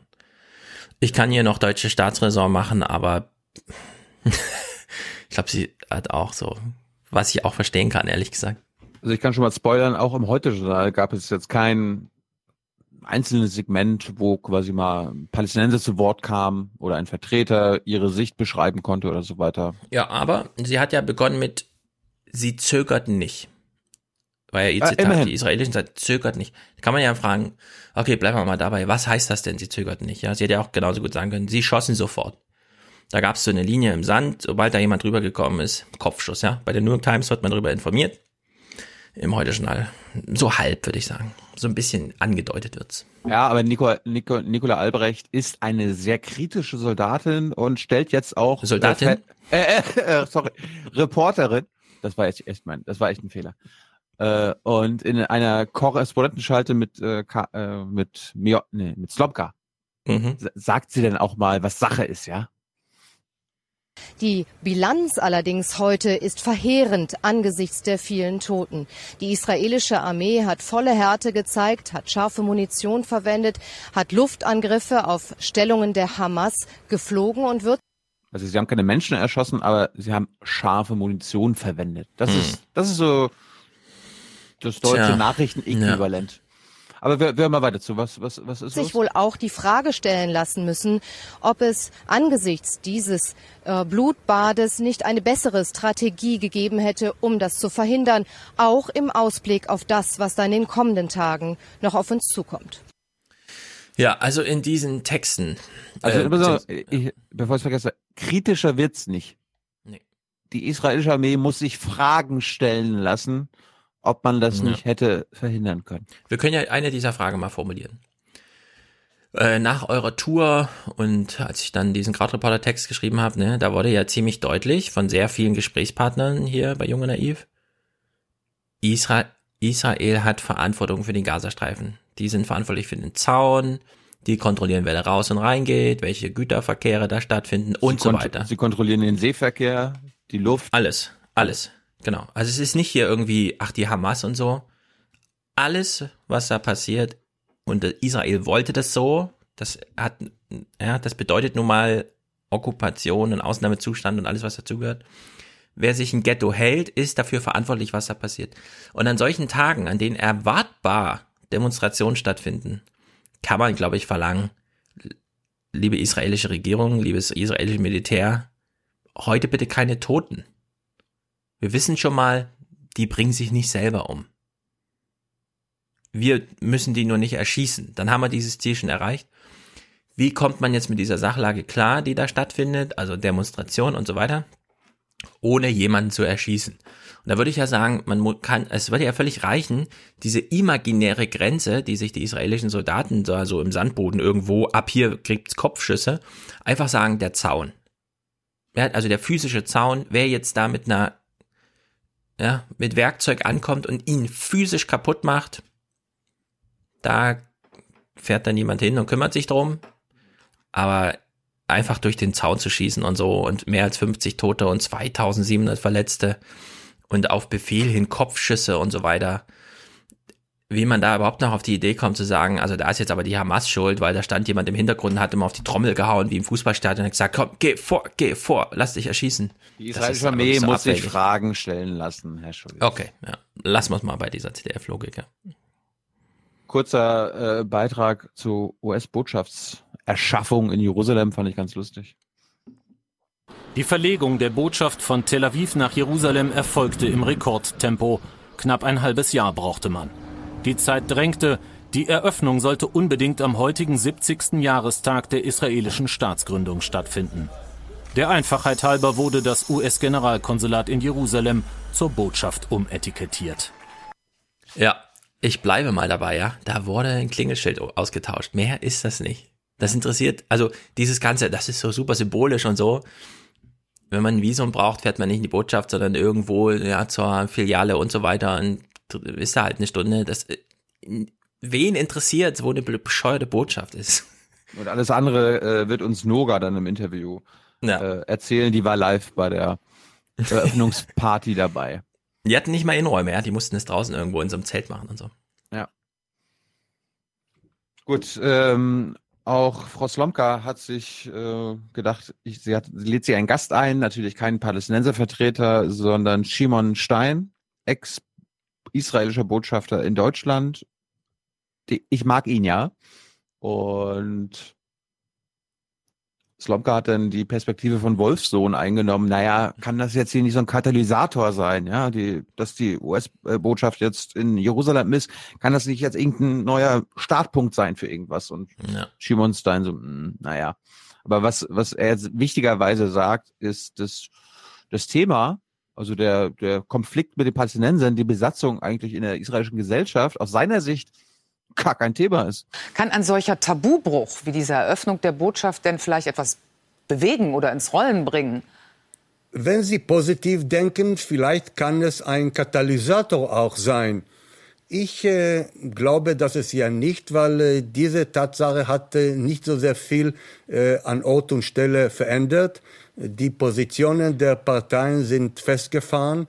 Die Führungen auf beiden Seiten scheinen nicht so sehr ein großes Interesse zu sein. Abbas auf der palästinensischen Seite sieht seine letzten Tagen als äh, Präsident. Äh, die israelische Gesellschaft befasst sich momentan gar nicht mit der palästinensischen Frage. Wir feiern momentan erstens, dass Trump äh, aus dem Deal raus ist. Wir feiern die äh, Gewinn äh, in der Eurovision. Ja. Äh, wir feiern über die Verlegung ja. der Botschaft. Es gibt fast keinen Terror in Israel, sondern es gibt keinen unmittelbaren Grund, um jetzt äh, für uns äh, noch einmal die, das palästinensische Thema hoch auf unsere nationale Tagesthemen äh, auch zu versetzen. Und so bleibt, bleibe ich momentan sehr pessimistisch, was die unmittelbare Aussichten für einen Durchbruch oder Wiederaufnahme der Gespräche. Na, ich meine, womit befassen sich die Deutschen gerade? Julian Reichelt hat ja so einen Tweet geschrieben, wir stellen uns dem Antisemitismus immer in den Weg, ja. Also die Bildzeitung wird das immer machen. Ja. Er hat ja nicht drauf verlinkt, aber er meint ja diese, diesen Streit um die eine Karikatur in der Süddeutschen Zeitung, weshalb dann gleich wieder der Karikaturist gefeuert wurde und sich die Zeitung entschuldigte. Wolfgang Benz hat dazu ein Interview gegeben in Deutschland. Ja, äh, genau, bei Deutschland Medias Res. Äh, das werde ich mal verlinken, weil das ist auch wieder sehr interessant. Ey, ja, also so Karikaturenstreit im Kleinen haben wir jetzt irgendwie. Das ist sowas, was die Deutschen jetzt interessiert. Darf man Netanyahu so dick wie Netta zeigen oder sowas? Ich habe die Karikatur gar nicht gesehen. Absurd ist das. Gut. Gehen wir zum, zu den Tagesthemen. Zu den Tagesthemen mit Karim Joska, kam nach dem Heute-Journal am Montag. Wir gucken uns jetzt Tagesthemen von Montag und Dienstag an. Äh, Montag. Wie kann man so eine Sendung faktenfreier mh, hm, anmoderieren als Karim Joska? Ich weiß es nicht. Was für ein glorreicher Tag. Der israelische Premier Netanyahu spricht zur Eröffnung der US-Botschaft in Jerusalem von einem historischen Tag für den Frieden. Doch zeitgleich an der Grenze zu Gaza. Palästinenser und die israelische Armee liefern sich schwere Kämpfe mit tausenden Verletzten und mindestens 52 Toten. Das ist der Tiefpunkt an diesem Tag gewesen, dass Karim Mioska davon spricht, dass es schwere Kämpfe gab. Kämpfe. Das ist, ja- also das ist ja noch schlimmer als es gab Zusammenstöße. Aber ein bisschen retten kann man es vielleicht. Immerhin sehen sie noch eine Verbindung zwischen dem, was in Gaza passiert und dem, was in Jerusalem passiert. So symbolisch die Verknüpfung auch ist. Aber die amerikanische Regierung ist ja der Meinung, das hat gar nichts miteinander zu tun. Ja, das stimmt. Hat, hat's ja auch nicht. Gut, dann gab es einen Beitrag äh, aus Gaza und äh, in dem Beitrag wird Oma Erna erzählt, dass 50 Palästinenser gestorben sind. Im Grenzgebiet zwischen Gazastreifen und Israel sterben mehr als 50 Palästinenser bei Ausschreitungen mit dem israelischen Militär. das ist, das ist Äh. Comedy, ehrlich gesagt. Das, ist, das kann man nicht ernst nehmen. Bilder der israelischen Armee. Bewohner Gazas versuchen offenbar den Sperrzaun zu Israel zu durchbrechen. Die israelische Armee reagiert mit Tränengas und auch scharfer Munition. Davor hatte sie schon tagelang gewarnt. Außerdem greifen Kampfjets mehrere Stellungen der radikal-islamischen Hamas im Gazastreifen an. Ich meine, stell dir das mal vor, G20-Gipfel in Hamburg, äh, die Steinewerfer werden, werden erschossen Ja. und äh, das Hamburger Schanzenviertel wird mit Drohnenangriffen plattgemacht. Ja. Und später ist es dann, da sind irgendwie Menschen gestorben, aber in Hamburg leben auch viele. Das ist halt eine natürliche Ja, Todeszahl oder so. Auch in Bethlehem im Westjordanland kommt es zur Konfrontation zwischen palästinensischen Aktivisten und israelischen Soldaten. Ach ja. Schwere Kämpfe. Menschen sterben bei Ausschreitungen mit dem israelischen Militär. Es gibt aber auch Lobendes zu erwähnen. Susanne Glass ist äh, Korrespondentin der ARD und die hat bei ihrer Schalte jedenfalls einen guten Hintergrund uns mal geliefert. Also von einer dritten, einer neuen Intifada würde ich nicht sprechen, denn das würde ja bedeuten, dass auch die Palästinenser vor allem im Westjordanland sich mehrheitlich organisieren. Und dort herrscht zwar Frustration, Ärger, Resignation, im Übrigen nicht nur über die jüngsten Entwicklungen, sondern auch über die eigene Regierung. Aber die Palästinenser im Westjordanland haben durchaus auch einiges zu verlieren. 150.000 in etwa haben derzeit Jobs in Israel. Das ist eine Rekordzahl in den vergangenen zwei Jahren. Und es geht nicht um den Zugang zu heiligen Städten, noch nicht. Also es geht nicht um die Al-Aqsa-Moschee. Mit der Verlegung der amerikanischen Botschaft nach Jerusalem ist man zwar alles andere als zufrieden, aber man hat sich eigentlich schon fast damit abgefunden. Anders ist die Situation in Gaza. Da leben die Menschen im Elend und da sagen sehr viele, wir haben nichts zu verlieren. Und da hat auch die Hamas ein Interesse daran, dass die Proteste weitergehen. Denn das Vorgehen gegen einen gemeinsamen Feind von außen lenkt von der eigenen Misswirtschaft natürlich trefflich ab und verhindert auch, dass sich die Proteste erst einmal gegen die Hamas richten, denn diese Gefahr bestand auch. Na, hört, hört. Immerhin. Dann wird's jetzt sehr lustig, weil die Tagesthemen haben sich gedacht, na Oma Erna, die fragt sich ja, was, warum, warum, was ist denn da los? Ja, Nahostkonflikt, warum gibt's den überhaupt? Und dann haben sich die Tagesthemen gedacht, das erklären wir mal. Da machen wir mal hier ein 90 Sekunden Erklärvideo, das kann man noch ganz leicht erklären. Und Stefan, wie war das nochmal? Was, äh, was war deine Einsatzzusammenfassung, wenn es darum, äh, um unsere Reise in den, in den Nahosten ging? Es geht nicht um Religion. Ach so, ja, genau, ja. Hm. Da hast du dich leider geirrt. Der Grund des Konflikts liegt mehr als 2000 Jahre zurück. Bereits vor Christi Geburt hatten Juden rund um Jerusalem ein Königreich, Israel. Die Klagemauer am Tempelberg, glauben Juden, ist der Ort, an dem sie mit Gott in Kontakt treten können. Muslime wiederum glauben, vom Tempelberg sei ihr Prophet Mohammed in den Himmel aufgestiegen. Jerusalem ein bedeutender Ort also für muslimische Palästinenser wie jüdische Israelis. Zwei Völker, ein Land. Auch erstmal geil, ne? Also bedeutender Ort für jüdische Israelis und muslimische Palästinenser. Es gibt aber auch muslimische Israelis, für die das ein heiliger Ort ist. Und es gibt auch jüdische Palästinenser. Ja. Aber egal. Wir springen ins Jahr 1947. Nach dem Holocaust will die Staatengemeinschaft den Juden einen eigenen Staat ermöglichen. Das umstrittene Land rund um Jerusalem soll geteilt werden. Die Juden akzeptieren, Araber nicht. Am 14. Mai 1948 ruft David Ben-Gurion den Staat Israel aus. Für Palästinenser eine Katastrophe, die sogenannte Nakba. Es folgen mehrere Kriege. Im Sechstagekrieg 1967 besetzt Israel Gebiete, die ihm laut UN-Teilungsplan nicht zugestanden hätten. Auch geil. Oh. Ne? Das ist das einzige Mal, wo sie selber das Wort besetzen verwenden. Aber auch ja. so, es wird so formuliert, das kommt jetzt auch nicht nochmal wieder, kannst du ja gerne drauf achten.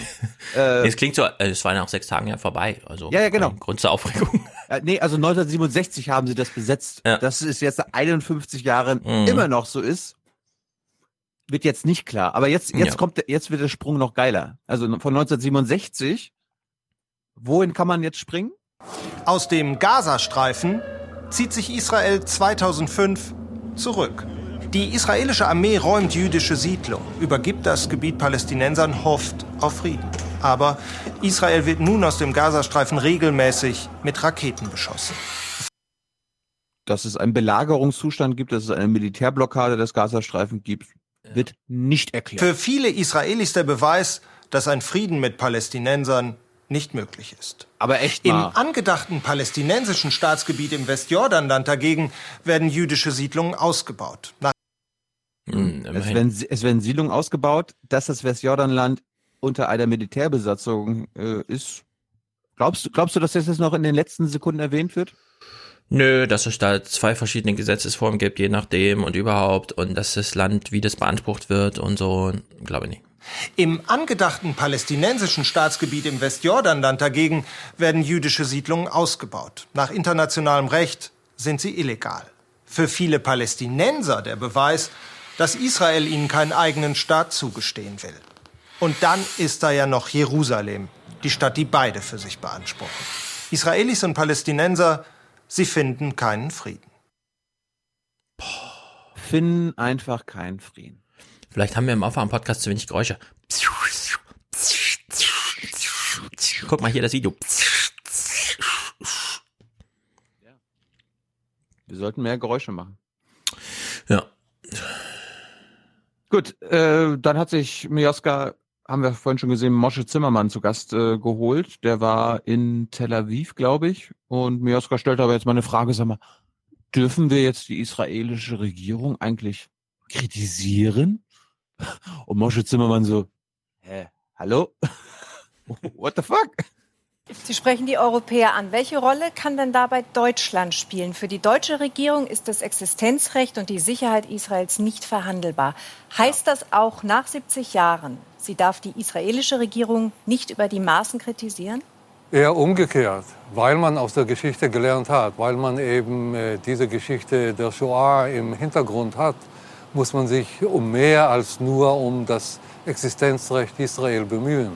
Es geht ja um die demokratischen Strukturen Israel und es geht um den Frieden Israels mit den äh, Palästinensern. Wenn die Israelis es nicht wollen oder nicht tun, muss man irgendwie behilflich sein. Und diese Hilfe kann auch aus Deutschland kommen. Und das ist eigentlich die Aufgabe Deutschlands erst recht, weil man diese Vergangenheit im Rücken hat. Oho. Und nach der Logik kritisieren wir das ja auch. Ja, und das hieße ja, äh, wenn man es mal runterbricht auf, wie, sieht, wie sähe das konkret aus? Man nimmt sich den nächsten Feiertag, fährt dann hin oder macht eine Verlautbarung hier und sagt, wir sind besorgt um die Sicherheit Israels, die Gefahr geht von der israelischen Regierung aus. Sie hat zuletzt Entscheidungen getroffen und mit zuletzt meinen wir die letzten 13 Jahre, äh, die sehr viel Hass manifestiert haben gegen Israel. Wir finden, es ist jetzt so eine rote Linie überschritten. Hm. Hast du Wolfgang Benz jetzt schon gesehen? Nee, ne? Nee. Kannst du es aber lesen? Hab, es gibt ja so die Lese. Das habe ich gesehen, das, das habe ich gesehen. Allerdings habe ich natürlich Deutschlandfunk Medias Res, also seinen Hinweis zu dem SZ, ist das jetzt antisemitisch oder nicht? Also hören Sie mal, das ist halt nicht, äh, ja, also kann man natürlich drüber diskutieren, aber das muss man erstmal sagen, ist es nicht. aber man sieht ja an den Überreaktionen der Süddeutschen Zeitung. Also dieser Ausschnitt finde ich, äh, der ist sehr gut. liebe Hörer, äh, falls ihr jetzt irgendwo steht, setzt euch bitte hin. Ihr müsst euch jetzt, ihr müsst jetzt, ihr dürft jetzt nicht irgendwie umfallen. Ich möchte, dass ihr sicher sitzt, dass sich nichts passiert, weil jetzt gibt's einen Kommentar an den Tagesthemen. Also ich sitze schon, aber mein Sitz hat keine Lehne. Meinst du, es geht? Ah, ich weiß es nicht. Vielleicht. Vielleicht fällst du hinten, hier hinten über, vielleicht auch nicht, weil jetzt kommt äh, Herr Bachmann vom Bayerischen Rundfunk. Ich meine, der Bayerische Rundfunk hat schon die Brennpunkt vorher verantwortet. Vorbildlich verantwortet natürlich. Und äh, sich natürlich auch um die Palästinenser gekümmert. Jetzt kommt nochmal Bayerischer Rundfunk, der Kollege von Christian Nietzsche, der für Oma Erna die ganze Lage nochmal neutral und wirklich vorbildlich einordnet.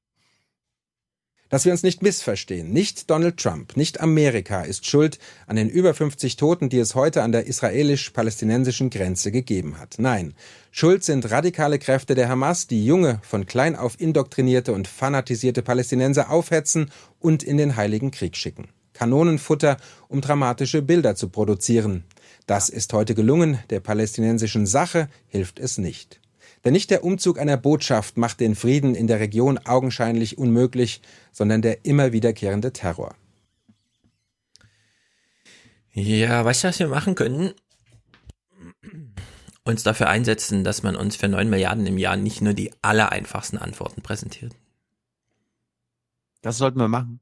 ich meine, er hat ja völlig recht. Ich meine, ich habe das jetzt hier nochmal dokumentiert. Ich meine, dort laufen, guck mal, das ist ein Kind wahrscheinlich sogar. Ja. Das Kind, fanatisiert von der Hamas, läuft in eine Selbstschussanlage. Ja, also das Kind ist total mit Propaganda vollgestopft. Und bringt sich ja quasi selbst um. Also der Schuss, der jetzt fällt, ist Schuld der Hamas.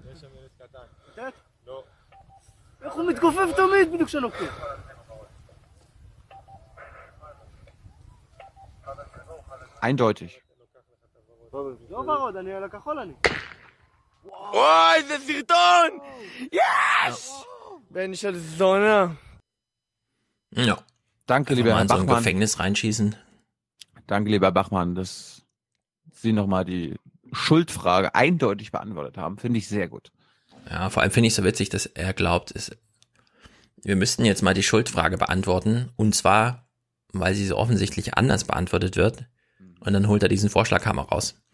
Zeigt für mich in Sachen Themenwahl und Wortwahl auch, dass er im Grunde weiß, dass er Quatsch erzählt. Das kann sein.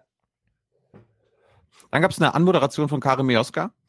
Es ging um die Nakba. Da dachte ich jetzt, okay, jetzt kommt ein Beitrag, wo mal quasi die palästinensische Seite erklärt wird, ne, warum die Nakba für die Palis so wichtig ist. Was heißt Nackbar nochmal? Ich glaube, viele hören jetzt immer nur Nacktbar und haben so im Subtext irgendwas mitlaufen. Steht, steht für Katastrophe. Und äh, ich muss sagen, Karim Joska in ihrer Anmoderation hat das eigentlich sehr gut beschrieben. Ich habe nur ein einziges Problem, das ist jetzt deine Aufgabe, äh, mit einem Halbsatz von ihr. Ansonsten ist das eine gute Moderation. Für Israel ist der Iran die größte, aber bei weitem nicht die einzige Bedrohung.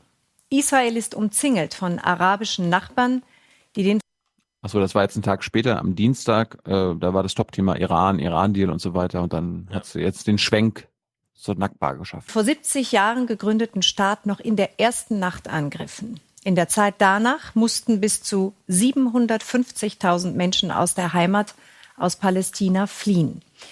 Sie nennen es die Nakba, die Katastrophe, die aus Sicht der einst Vertriebenen bis heute anhält. Viele, viele kriegerische Auseinandersetzungen folgten.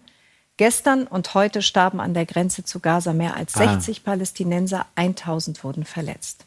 Gestorben. Mike Lingenfelser hat Menschen getroffen, die die Nakba vor 70 Jahren miterlebten und bis heute nicht die Hoffnung aufgeben, eines Tages wieder zurückkehren zu können. Ist eine gute Zusammenfassung der palästinensischen Anliegen. Karin, leider sind die Menschen dort nicht gestorben. Ach so, ja. Hm. Hat's ja gesagt. Ja. Haben die da nicht Vertriebenenverbände? Damit haben wir sehr gute Erfahrungen in Deutschland. Äh, ich dachte ja, es gibt einen Bericht dann über die Geschichte, also quasi, was den Nakba bedeutet. Tagesthemen haben sie dann gedacht, okay, wir fahren mal nach Gaza und machen eine, ein Einzelfall beziehungsweise ein, ein, ein Einzelschicksal, was wir hier porträtieren. Gucken wir uns mal an. Das Flüchtlingslager Khan Yunis im südlichen Gazastreifen. Eng stehende ärmliche Baracken haben die Zelte der Flüchtlinge im Lauf der Zeit ersetzt. Die UNO liefert Nahrungsmittel und sauberes Wasser. Die UNO? Ali Ramadan war damals acht Jahre, als seine Eltern im arabisch-israelischen Krieg vor 70 Jahren hier Zuflucht fanden. So sehen unsere Häuser aus. Blechdach, ein Wassertank oft ohne Wasser, oft kein Strom, kein Leben. Die Großfamilie des 78-Jährigen hat sich in seinem Haus versammelt. Auf einer alten Karte zeigt Ali Ramadan sein Heimatdorf Kobebe, das im heutigen Israel lag und das im Krieg mit Israel 1948 verloren ging. Für ihn ein Ort der Sehnsucht. In Kobebe war alles wunderbar, alles grün mit Orangenbäumen. Ich wünsche mir nur, dass ich in mein Dorf zurück kann. Den Kindern im Raum schildert er die Heimat wie ein Paradies. Immer wieder schärft er ihnen ein, nicht zu vergessen, woher ihre Vorfahren stammen und dass sie dafür kämpfen sollen, wieder zurückzukehren. Und die Saat, die er sät, scheint aufzugehen. Auch wir werden uns opfern, um unser Land zurückzuholen. Gestern brachen sie auf, um am Grenzzaun zu Israel zu demonstrieren. Wir fragen ihn, ob es nicht illusorisch ist, von der Rückkehr in die ehemalige Heimat zu träumen. Ein Recht geht nicht verloren, solange sich die Menschen daran erinnern. Wer sagt, dass das eine Illusion ist, das ist keine Illusion. Ein Tag des Zorns, der mit vielen Toten und Verletzten endet. Laut israelischer Armee hatten zahlreiche Palästinenser aller Warnungen zum Trotz versucht, den Grenzzaun zu durchbrechen. Die israelischen Soldaten reagierten mit Tränengas und scharfer Munition. Achso, die haben nicht erschossen, sondern haben mit scharfer Munition reagiert. Äh, ich will mich da auch mal festlegen. Äh, Ja. Niemand hat versucht, diesen Grenzzaun kaputt zu machen an dem Tag. Würde mich wundern, wenn überhaupt jemand den berührt hat. Heute trauern die Menschen in Gaza um die Toten. Und auch Ali Ramadan beklagt Verletzte in der Familie. Vielleicht auch deshalb spricht er heute gemäßigter als in den Tagen zuvor. Er hätte sich auch von der palästinensischen Seite einen friedlicheren Protest gewünscht. Was ich gestern mit eigenen Augen erlebt habe, war schrecklich. Um die 60 Märtyrer getötet, Gott sei mit ihnen. Das hätte anders laufen müssen, ruhiger und zivilisierter. Im Krankenhaus liegt sein Großneffe mit einer lebensbedrohlichen Schussverletzung. Nach den Tagen der verlustreichen Proteste ist Ali Ramadan müde und ernüchtert. Alle, die hier Verantwortung tragen, mache ich dafür verantwortlich. Die, egal woher sie kommen, sind die Ursache und wir sind die Opfer. Dann Wen er damit meint, das äh, erzählt uns der Autor natürlich auch noch. bedeuten ihm seine Begleiter besser nichts mehr zu sagen, was man als Kritik an der radikal-islamischen Hamas werten könnte. Die Angst sitzt tief in Gaza. Ja, nicht nur die Angst sitzt tief, sondern auch der Hass. Äh, ich würde mal sagen, positiv, optimistisch gesagt, so zwei Generationen absoluter Frieden würde es brauchen, um eine echte Völkerverständigung herzustellen. Die erste Generation, ich sag jetzt mal so Daniel Barenboim oder so, ja, eine ganze Berufs, ein ganzes Berufsleben dieser Idee geopfert, man könnte da Völkerverständigung, absolut zwecklos gewesen. Mal gucken, ob überhaupt noch jemand einen Versuch wagt. Ich finde auch geil, es wird, glaube ich, zehnmal mehr in ARD und ZDF betont, dass die Hamas eine radikal-islamische Organisation ist. Ja. Aber wenn es um die israelische Regierung geht, wird selten gesagt, das ist eine sehr, sehr, sehr, sehr, sehr rechte oder radikal rechte Regierung. Könnte man ja wenigstens auch mal radikal, machen. ja. Ne? Ja. Ich fand dann noch lustig, Susanne Glass hat am Dienstagabend, also einen Tag nach, einen Tag nach dem Blutbad, äh, dann mal berichtet, ach, das war heute eigentlich ein verhältnismäßig ruhiger Tag. Heute Abend, wenn ich das noch sagen darf, hören wir gerade von der Meeresgrenze her kleinere Schusswechsel. Tagsüber entlang der Landesgrenze äh, gab es auch immer wieder Grüppchen, die versucht haben, über oder an den Grenzzaun zu kommen. Die israelische Armee hat Tränengas abgeworfen. Hamas hat dann eine dieser Tränengra Ge- Tränengasdrohnen abgeschossen. Es gab einen Toten heute an der Grenze, aber man muss sagen, für Gaza-Verhältnisse, wie wir das in den letzten Wochen erleben, war das ein ruhiger Tag.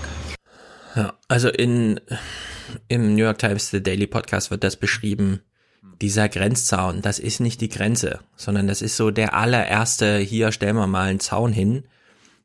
Die Grenze kommt dann erst danach. Und das sind so Kilometer und militärische Sicherheitszonen und alles Mögliche.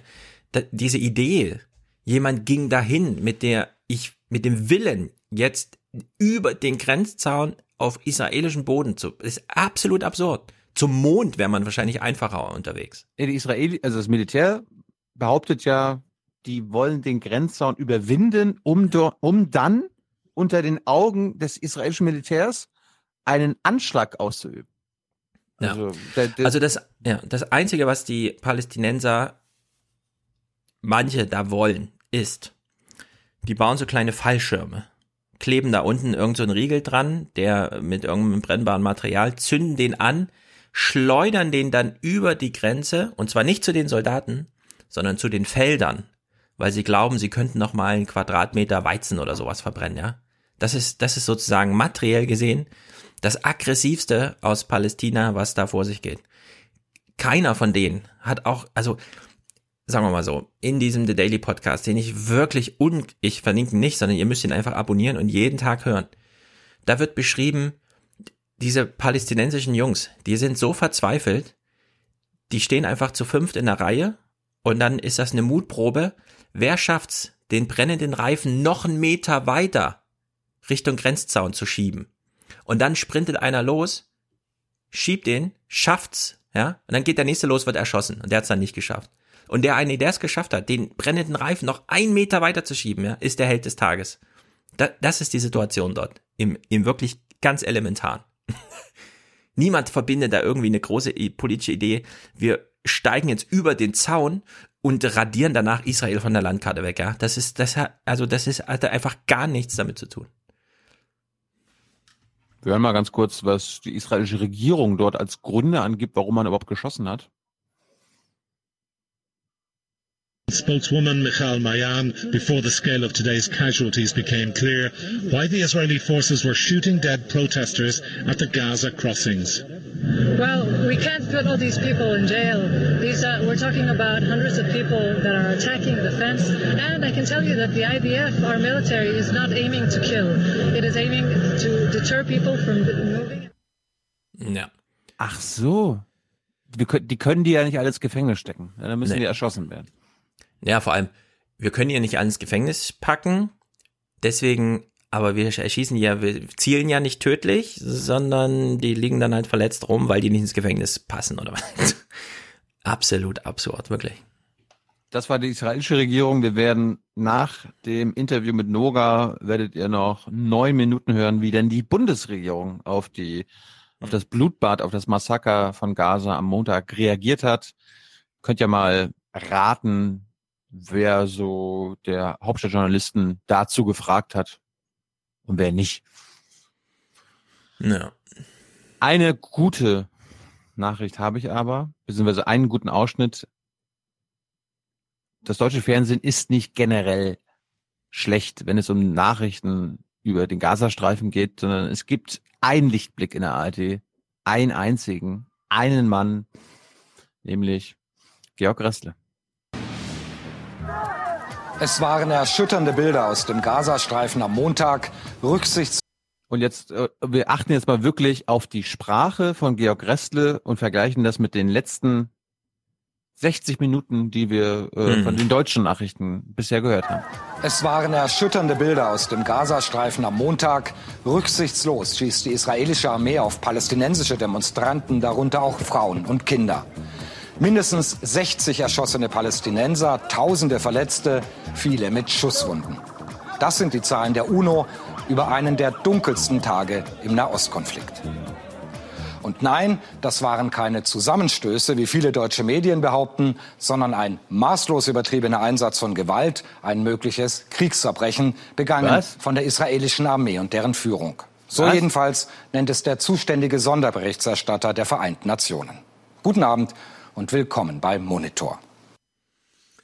Ja, ist natürlich eine sehr gute Methode, etwas zu sagen und dann sagen, ja, das sagt übrigens, ähm, mhm. aber völlig legitim. Also äh, ich, ich arbeite ich natürlich ich, gegen eine große Wand an. Äh, das ist natürlich sehr gut.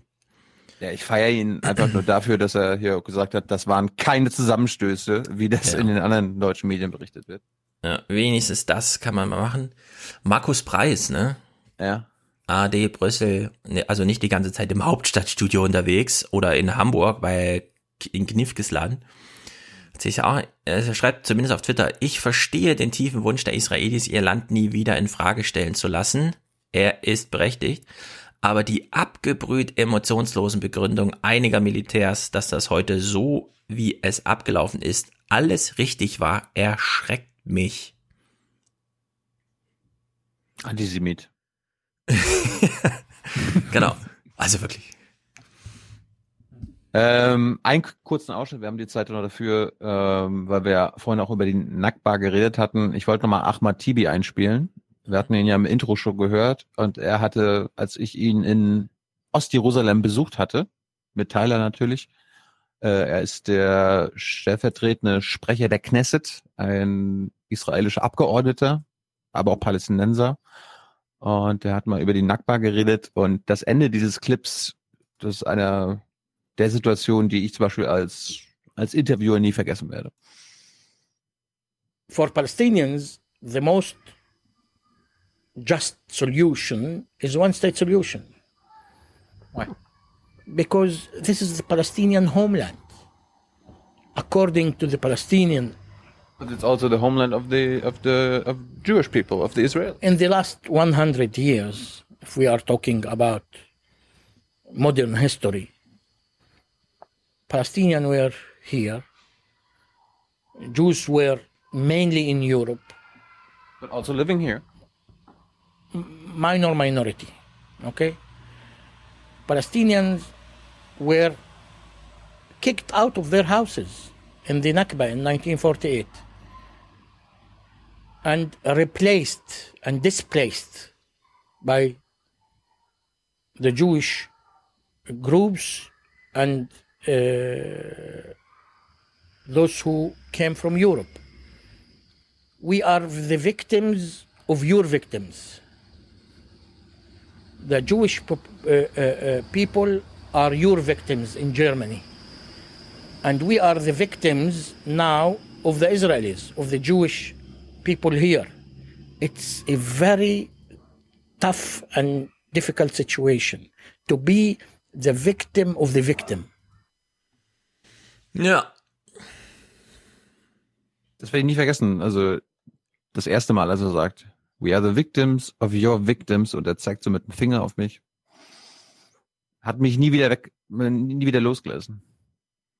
Und dann habe ich noch mal kurz, habe ich noch mal einen kurzen Ausschnitt, äh, was er gesagt hat zur deutschen Rolle, was wir machen könnten oder wie wir uns verhalten. To be the victim of the victim. Do, do you understand why Germany is so reluctant to uh, do something? Wir erinnern uns an Moshe Zimmermann, ne? I I can understand. I am not. I don't accept because if you already did a horrible moral crime, you cannot repair that by another moral problem. You are ignoring the suffer of the Palestinians. Habt ihr gehört, liebe Tagesthemen, liebes Heute Journal? Hm. You are ignoring the suffering of the Palestinians. Germany is supporting indirectly the Israeli occupation. Was? They should not. I, when I am talking about Germany, I'm talking about the German government. Wenn wir über Israel reden, reden wir über die israelische Regierung. Wir werden auch dieses Interview nochmal äh, verlinken. Mhm. Sehr sehenswert. Mhm. Gut, das war's von mir. Äh, wie gesagt. Was ist das für eine Harald Schmidt-Show-Ding? Ach, das ist, wenn wir jetzt gleich noch ein bisschen Okay. lustig sind.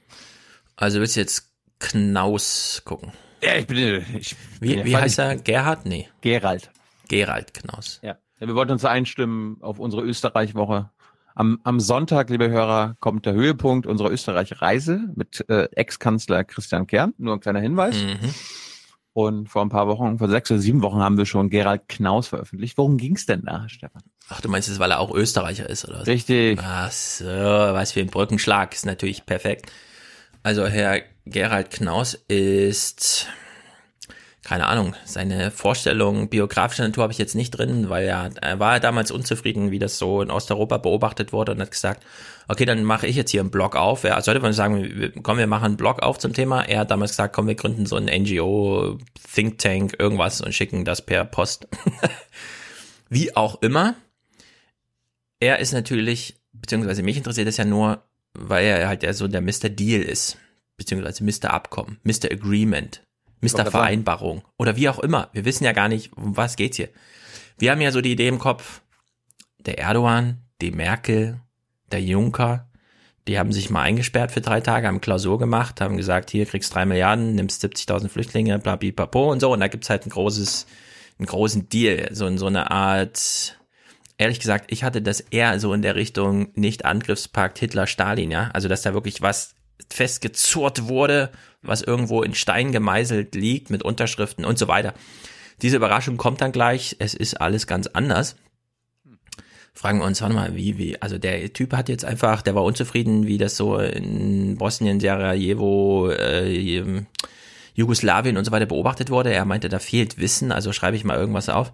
Was treibt ihn denn so an? Und ehrlich gesagt, er ist, ich will nicht sagen, er ist abgebrüht aber er ist sehr pragmatisch. Also der pragmatischste Gast in 300 Pipapo-Folgen, junge naiv, würde ich sagen. Bei den Politikern kommt er immer, ja, bei Kern dann auch wieder, oder hier Maas, wegen Auschwitz bin ich in die Politik gegangen. Das ist ihm völlig fremd. Allerdings hat er aus so einer ganz pragmatischen Sicht andere Ängste. Wir beginnen mal mit dem ein. Wir haben derzeit Krieg in der Ukraine. Wir hatten 2008 einen Krieg in Georgien. Ein Krieg zwischen Armenien und Aserbaidschan ist jederzeit möglich. Ähm, und auch in Jugoslawien, vergessen wir nicht, in Sarajevo fanden 1984 Olympische Winterspiele statt. Die Idee, dass diese Stadt, wo die ganze Welt Athleten, Journalisten hinkamen, um Sport zu machen, hm. dass die ja nur acht Jahre später belagert ist für drei Jahre und, und, und Heckenschützen aus den Wolkenkratzern in der Mitte der Stadt auf Leute schießen, die die Straße überqueren, war unvorstellbar. Also meine, meine Erfahrung aus diesen Jahren, positiv mit dem Fall der Berliner Mauer und negativ mit den Kriegen in Jugoslawien ist, nichts ist auf alle Zeiten so, wie es heute ist und wo wir es uns wünschen. Alles kann zusammenbrechen im positiven Sinne, also Diktaturen, und im negativen Sinne äh, Demokratien. Und diese Erfahrung, glaube ich, die ist extrem wichtig für, für wenn man sich Politik realistisch nähert. Mhm.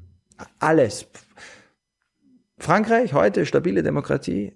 Was muss geschehen, damit auch in Frankreich eine Situation mit neuen politischen Gefangenen entsteht? Ist es möglich? Ja, mittlerweile glaube ich, es ist möglich. Es ist möglich in Polen, es ist möglich in Österreich, es ist möglich überall. Können wir es verhindern? Ja. Und können Demokratien äh, auch ihr Modell exportieren, wenn sie es gut anstellen, dass Diktaturen sich auch öffnen? Auch das ist möglich. Aber der Kampf ist nie zu Ende. Ja, das, das, also wie soll man sagen? Ich musste gerade hm? schmunzeln. Belagerung und Heckenschützen. Ja. Also, dass er also an die Sache rangeht, sagen wir mal so, jeder kennt so dieses, ach, Europa muss gerettet werden, warum? Na, weil sonst Bürgerkrieg. Und dann redet man mit so einem Typ wie er und ihm und fragt so, ja, warum, warum engagierst du dich ja so? Ja, weil alles möglich ist.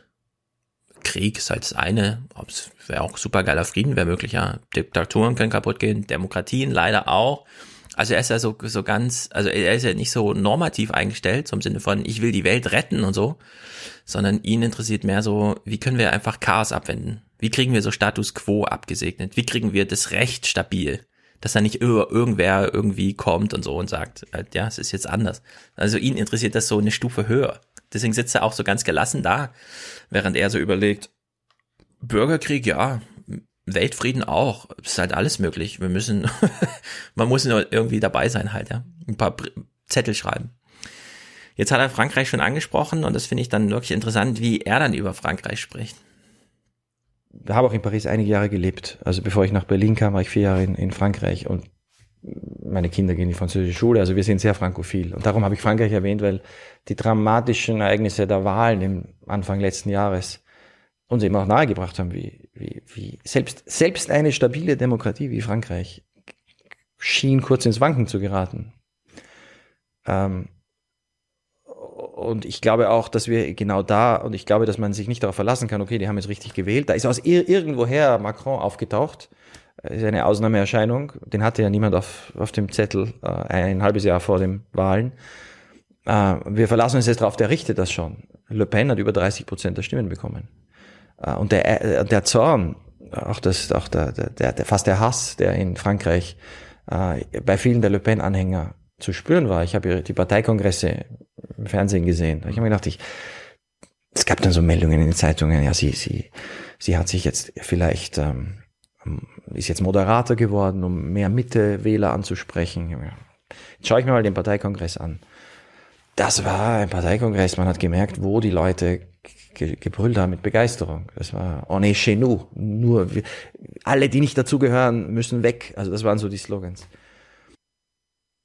Ja, also da sitzt einer, macht seit 20 Jahren, schreibt da Zettel und macht sich Gedanken über Europa und sagt dann so, ja, keine Ahnung, Macron kann ich mir nicht erklären.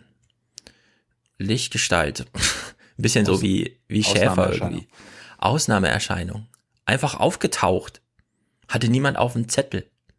Und das finde ich interessant, weil im Grunde muss man allen europäischen Regierungen unterstellen, dass sie genauso handeln. Also auch Merkel. Ja, wenn man immer sagt, jetzt ist Wahlkampf. Jetzt wollen wir mal hören, was Merkel für Pläne hat. Und dann hören sich das alle an und hören aber nichts. ist nur so Semantik und bla bla. Und dann kommt die große Kritik. Die, was will sie eigentlich? Die Merkel hat ja gar keine Idee mehr und so. Gleichzeitig, obwohl sie jetzt nicht mit ihm direkt zu tun hat, sitzt sie mit solchen Leuten in Hinterzimmern und sagt, Scheiß auf die große Pläne, scheiß auf Wahlkampf. Ich will wissen, wie sah denn heute Morgen die Morgenlage aus? Was stand denn heute Morgen in der Zeitung? Damit ich so eine Ahnung habe, was übermorgen sein könnte. Ja, das ist so, niemand hat hier einen großen Plan oder sonst irgendwie, sondern ja, also wenn wir uns den Parteitag angucken, kommen wir zu dem und dem Schluss. Aber am Ende haben die Macron gewählt. Wo kam der her? Keine Ahnung, nichts. Also es ist die, deswegen verlässt er sich das, äh, vorbereitend auf, äh, gleich geht's um Flüchtlinge, so sehr auf das Recht. Und nimmt so ein bisschen Abstand von diesem moralischen, ja, ja, wir müssen Menschen helfen. Nee, wir müssen uns angucken, welche Gesetze gelten. Und dann müssen wir gucken, ob die eingehalten werden können oder nicht.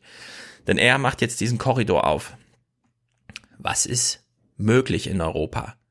Angenommen, ja, deswegen auch so sein, ach, Demokratie, naja gut, das ist halt so, so eine Idee, da kann halt sowas passieren wie Macron oder so. Er macht jetzt hier mal diesen Korridor auf, äh, innerhalb dessen sich das abspielt, was wir so Flüchtlingsdeal nennen. Wenn eine Bevölkerung vor die Wahl gestellt wird, vollkommen offene Grenzen zu haben, also jede Kontrolle zu verlieren, oder Populisten sagen, wir schließen die Grenze vollkommen, also wie die FPÖ im Wiener im österreichischen Wahlkampf, Obergrenze Null war ihr Slogan, beziehungsweise dann Obergrenze unter Null. Also wir schaffen Ausländer raus und keiner kommt. Wenn das die Alternativen sind für eine Bevölkerung, dann fürchte ich aus den Erfahrungen der letzten 100 Jahre in allen unseren Demokratien, wählen die Leute das, die geschlossenen Grenzen. Was, wir dürfen es einfach nicht dazu kommen lassen, dass das die Alternativen sind. Hm. Ja, wir dürfen es nicht dazu kommen lassen, dass das die Alternativen sind. Wie verhindert man das? Jetzt gibt es zwei Möglichkeiten. Entweder man ist 15 hängt sich ein Franz Josef Strauß Plakat an sein Zimmer und hat große Ideen und so weiter. Oder man ja, macht halt Politik gar nicht nach großer Idee, sondern nur kleine Schritte. Nur dicke Bretter. Jeden Morgen muss man die Bohrmaschine neu ansetzen. Also es ist ein völlig anderes Bild von Politik als das, mit dem uns immer erklärt wird, wenn du heute nicht wählen gehst, dann haben wir in vier Jahren eine Katastrophe. Und er sitzt da, also deine Wahlentscheidung heute und was in vier Jahren ist, nee, da gibt's, also das, das, da gibt's gar keinen Zusammenhang. Sondern entweder du machst halt in der Politik mit. Deswegen, dann könnte man ihn auch mal fragen, wärst du jetzt dafür, dass Menschen, die sich, äh, also die zwar so die Weltfriedensidee haben, aber die jetzt nicht so den Elan haben, Politik wirklich zu machen, sollten die sich nicht lieber ganz raushalten? Also steckt in seinem Demokratieverständnis und ich äh, habe da so eine gewisse Zuneigung zu. Nicht auch so eine Idee drin von, guck mal lieber RTL 2 News. Lass die Tagesthemen ganz weg. Folge kein Politiker auf Twitter. Ja, also entweder ganz oder gar nicht. wenn du kein politischer Mensch bist, kümmere dich nicht um Politik. Lass es denen, die sich ein bisschen dafür interessieren. Muss man dann hoffen, dass nicht so viele AfD-Leute, ja, weil das sind im Grunde auch keine politischen Menschen, sondern die sind irgendwie so persönlich engagiert, erregt.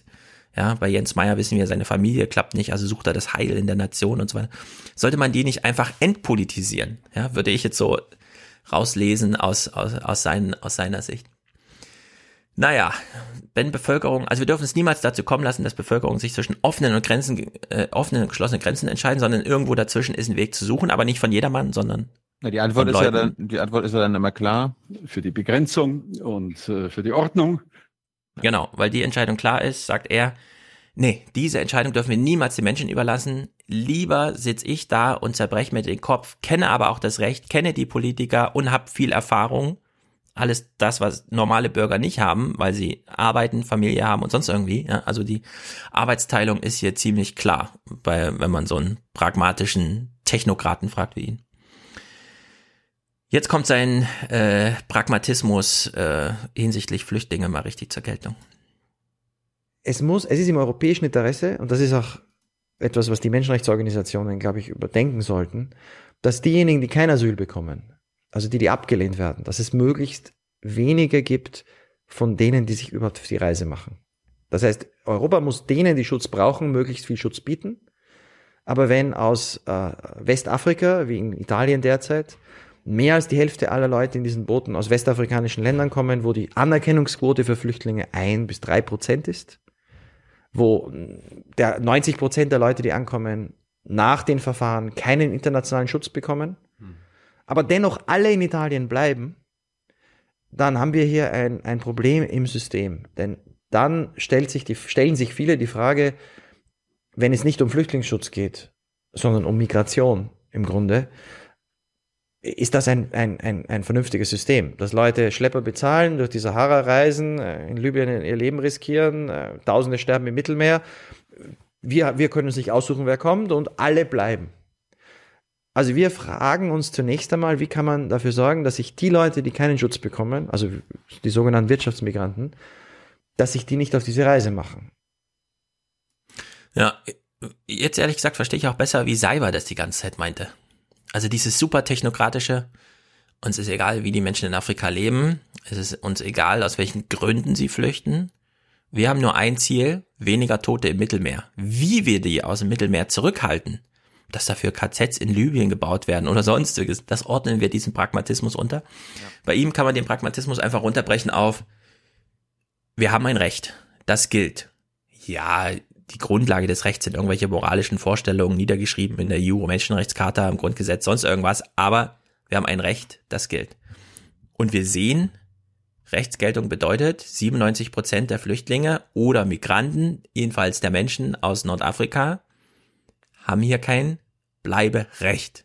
Mhm. Also verhindere ich, dass die überhaupt kommen. Keine Diskussion über diese Rechtsgrundlage. Während wir die ganze Zeit halt moralisch argumentieren, ja, und sagen, nee, aber irgendwie, das klappt doch nicht und so weiter. Naja, was bräuchten wir aber, also jetzt? Aber, aber, aber, aber. Diese Schlepperverbrecher. Denk doch mal an die. Ja, ja die spielen dann so eine periphere Rolle, weil die halt direkt mit den Flüchtlingen zu tun haben. Also muss man bei die, den Schlepperverbrechern die ansetzen. Leid noch aus. Genau. Und deswegen ja auch diese scharfe Fokussierung auf die Schlepperverbrecher, die sozusagen Schulter an Schulter bis zum Strand, ja. Während alles, was darüber hinaus ökonomische Ursachen, politische Zustände und so weiter, das ist alles außerhalb dieses Handlungsbereichs. Ja, also eine ganz enge Fokussierung auf, wir wollen keine Boote im Mittelmeer. Dieses Ziel wurde ja mittlerweile auch erreicht. Äh, es fährt kaum, also jedenfalls, na gut, jetzt im Sommer müssen wir gucken, aber jetzt waren viele Monate Ruhe auf dem Mittelmeer. Er hat jetzt diesen engen Fokus. Flüchtlinge, nee, das sind auch hauptsächlich Migranten, sagt das Recht, also dürfen die nicht aufs Mittelmeer. Was kann man denn tun? Und jetzt schält er so langsam seine Idee raus. Was wir bräuchten, wäre, dass wir in Italien oder in Griechenland oder in Spanien schnelle europäische, europäisch unterstützte, finanzierte, äh, qualitätsvolle Verfahren haben, die relativ schnell entscheiden können, wer Schutz braucht, dass alle, die die Schutz brauchen, dann in Europa bleiben und dass die, die keinen Schutz brauchen, in ihre Herkunftsländer zurückgeschickt werden. Und zwar ab einem Stichtag. Die Vorstellung, dass die Hunderttausenden, die jetzt in den letzten vier Jahren nach Italien und dann in den Rest Europas kamen, dass die je zurückgeschickt werden können, ist, ist genauso absurd wie die Idee, dass Deutschland irgendwann einmal 10, 20, 30.000 Leute nach Afghanistan zurückschickt. Das wird nie passieren. Was wir derzeit haben, ist Populismus auf allen Seiten, inklusive der Politiker, die sagen, wir machen die große Abschiebungsoffensive und am Ende werden dann 100 Leute zurückgeschickt im halben Jahr, die dann einfach Großteil Pech haben. Ja. Kein Zustand nervt ihn eher. Also selbst die Toten im, im, im Mittelmeer kratzen, glaube ich, nicht so sehr an seinem Verständnis, wie das laufen sollte, wie dieses, wir haben ein Recht und es wird nicht eingehalten und dann gibt's äh, eine Reaktion, nämlich Seehofer holt irgendwie drei Uhr morgens einen Afghaner ab und schiebt den ab. Und er sagt, das ist halt einer, der hat dann Pech gehabt, ja. Der ist sozusagen in der Populismusmühle. Es müssen 100 Leute abgeschoben werden, damit die Tagesthemen was zu berichten haben, äh, einfach reingeraten ist. Viele andere nicht. Also reines Lotto. Jetzt prüfen wir uns. Im nächsten Clip beschreibt er, was er vorschlägt. Und wir prüfen uns jetzt, ob wir es gut finden könnten oder nicht. Weil wir argumentieren ja moralisch. Dass es rechtlich richtig ist, ist, finde ich, unzweifelbar bei ihm. Ja, also da ist er wirklich der Anwalt dafür, was ich sage, ist rechtlich richtig. Alles, was ich argumentiere, orientiert sich am geltenden Recht und so weiter. Wir fragen uns jetzt, könnten wir es auch gut finden? Das, was er jetzt vorschlägt. Geht es jetzt um die Reform, Reform des Dublin-Abkommens oder sein Flüchtlingsdeal? Es geht jetzt um sein Flüchtlingsdeal. Also dass Dublin auch aus alltagspolitischen Gründen gescheitert ist, habe ich mal jetzt nicht drin, weil das ist, wissen wir ja alle. Italien konnte halt mit den wenigen Flüchtlingen gut umkommen. Ich, ich, ich war jetzt nur verwirrt, weil du meinst dein Vorschlag, weil der Flüchtlingsdeal, den gibt's ja schon und der wird ja zum Teil so umgesetzt, wie er es will. Ja, am Ende des Gesprächs kommen wir dann darauf zurück, warum der Flüchtlingsdeal. Wir bleiben jetzt mal im Sinne bei seinem Vorschlag. Jetzt nicht bei dem Deal, sondern bei seinem Vorschlag. Was wir vorschlagen, ist etwas anderes. In schnelle Asylverfahren, etwa in Italien, ein Qualitätsverfahren, unterstützt von der EU, wo deutsche und schwedische und niederländische Asylbeamte und Übersetzer dort die Verfahren abwickeln, wo man innerhalb von sechs, sieben Wochen weiß, wer bekommt Flüchtlingsstatus und wer nicht. Das bedeutet natürlich auch, dass man die, äh, äh, die Berufungsinstitutionen da einbaut, also Gerichte. Ich war vor zwei Wochen in den Niederlanden, habe das wieder gesehen. Die haben so ein System. In den Niederlanden werden die meisten Verfahren innerhalb von wenigen Wochen entschieden. Und, und diese Verfahren sind von der, von der Intensität her äh, mindestens so intensiv, ich glaube intensiver als in allen anderen europäischen Ländern. Hm. Jeder, der einen Antrag stellt, bekommt einen Rechtsanwalt, äh, bezahlt vom Staat.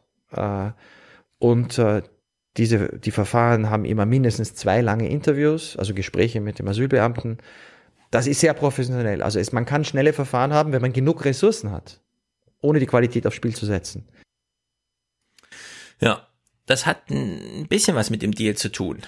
Also mit diesem, die Türkei kriegt Geld dafür, damit sie alle Flüchtlinge auf vom Mittelmeer zurücknimmt und dann kommt Europa und sagt, jetzt können wieder 70.000 ins Flugzeug steigen, ja, Kontingent für dieses Jahr. Bei ihm ist ja, also er legt ja hier die Grundlage für alles, Ankerzentren, äh, ja, die, diese ganzen Superverwaltungen, jeder Flüchtling kriegt einen Anwalt, das muss ja auch irgendwie alles hergestellt werden, die gibt's ja nicht einfach so, sondern ja, wir haben zwar viele Anwälte, aber so fährt man auch nicht. Und die Frage ist ja, können wir das gut finden? Also können wir einfach, äh, müssten wir jetzt sagen, oder liegt es uns nahe zu sagen, ja, der Herr Knaus hat uns den Rechtsweg beschrieben und den machen wir dann ganz ordentlich. Wir bezahlen aus Steuergeld jedem Flüchtling seinen Anwalt. Alle Fragen darüber hinaus, ob dieses, dieser Rechtsweg der gute und richtige ist, müssten wir politisch klären, beispielsweise in einem Wahlkampf einer Bundestagswahl oder sonst, aber nicht in diesem Asylverfahren, sondern wir sagen erstmal, okay, jeder Flüchtling kommt, kommt dann in so ein Ankerzentrum, aber nur für sechs Wochen. Es ist also eine längere Kur oder so, ja. Es ist nicht über Monate, sondern es ist mehr so ein, okay, du bist jetzt in Europa. Und nach sechs Wochen ist aber klar, 97 Prozent kommt zurück. Man könnte es auch pauschal machen. Aber nein, wir haben ja einen Rechtsweg. Jeder kriegt seinen Anwalt. Jedes, es gibt zwei Gespräche pro Person und so weiter. Können wir das gut finden oder nicht? Und da finde ich so ein bisschen, er ist ja wirklich super krass pragmatisch, ja. Ich habe das noch nie erlebt, dass jemand so an die Sache rangeht ja, es geht ja um Menschenleben, ich will eigentlich, dass weniger Menschen sterben und deswegen machen wir das so. Wir lassen die alle herkommen, dann machen wir ein Verfahren, bei dem dann, ja, also Niklas Luhmann, Legitimation durch Verfahren. Das Verfahren ist einfach nur dafür da, damit man demjenigen immer sagen kann, nee, wir haben hier sechs Wochen ein super Verfahren gemacht. Du stehst jetzt leider ganz alleine mit dieser Entscheidung. Wir haben die zwei, du hast die zwei Gespräche bekommen, du hast von uns einen Anwalt bekommen. Ja, 97 Prozent werden zurückgeschickt, du halt auch. Also sozusagen, das Ergebnis ist halt klar. Aber er sagt, das Verfahren muss halt, ja, also Legitimation durch Verfahren. Niemand ist hier schuld, sondern das ist halt das Recht. Das ist ja das, was da hergestellt wird am Ende. Der vor Gericht Unterlegene steht absolut isoliert als der Schuldige da. Er kann nicht irgendwie kommen mit, Europa hat aber eine falsche Flüchtlingspolitik oder das ist zu wenig Geld oder sonst irgendwas, ja, sondern es wurde entschieden. Alle Verfahrenswegen wurden eingehalten. Und dann macht es sich halt sehr einfach, ist dann selber verwundert darüber, ja, dass, dass diese Deals, die er da ausgetüffelt hat, nicht so ganz, also ganz anders funktionieren, als er vorher. Aber es spielt ja alles in diesem Korridor statt, ja. Zwischen Grenzen schließen, Grenzen öffnen, sondern es ist halt, ja. Jetzt legitimiert er sich selbst nochmal, denn er verortet seinen Vorschlag in der Diskussion. Ah, also im Grunde genommen ist das ein Vorschlag, der greift Ideen der Menschenrechtsorganisationen auf, kein Pushback, also niemand zurückstoßen in die Gefahr, schnelle Asylverfahren, äh, die fair bleiben und legale Wege und verbindet das mit einer, glaube ich, für die Mehrheit der Bevölkerung akzeptablen Idee, dass man dadurch die Zahl der irregulär Kommenden reduzieren kann und dennoch weiterhin das Recht auf Asyl aufrechterhält. Das ist die Idee und, dass man das, und das wäre eine europäische Lösung. Und das würde dann dazu führen, dass diejenigen, die von diesen europäischen Missionen Asyl bekommen, äh, die sollte man dann in der EU natürlich aufteilen, dass sie nicht alle in Italien bleiben. Und auch da, glaube ich, bringt es nichts mit einem, mit der Idee zu kommen, wir brauchen jetzt, äh, wir müssen jetzt dafür sorgen, dass die Ungarn 500 Leute aufnehmen. Äh, man tut den Flüchtlingen nichts Gutes, wenn man sie in eine Gesellschaft zwingt, die, wo Politiker äh, rassistisch die Ablehnung von Fremden organisieren, mhm. dann sollen die Ungarn eben äh, Stipendien anbieten für Studenten aus Nigeria und die Flüchtlinge nehmen halt dann die, die anderen europäischen Länder auf. Solange die Ungarn dafür bezahlen, wenn sie allerdings gar keinen Beitrag leisten, dann sollten sie aus Schengen ausgeschlossen werden. Ja, das ist so sein Rechtsweg. Mhm. Dass Orban dasteht und sagt, er möchte mehr Geld für Abschiebung, aber keine neuen Flüchtlinge, das ginge dann halt nicht, ja, sondern dann raus aus Schengen. So, damit hat er jetzt legale Fluchtwege also gemacht, um ein großes Argument abzuwehren, nämlich wir müssten die Grenzen zumachen. Ja, Grenzen zu, aber halt mit legalen Wegen auf. Und jetzt, das finde ich dann witzig, wie pragmatisch er an die Sache rangeht, zu fragen, ja, aber war nicht irgendwas mit Fluchtursachen bekämpfen? Was ist denn mit diesem Seibert-Sprech? Jetzt hätten wir leg also legale Fluchtwege für, was weiß ich, 70.000 im Jahr. Aber was ist jetzt mit den Fluchtursachen?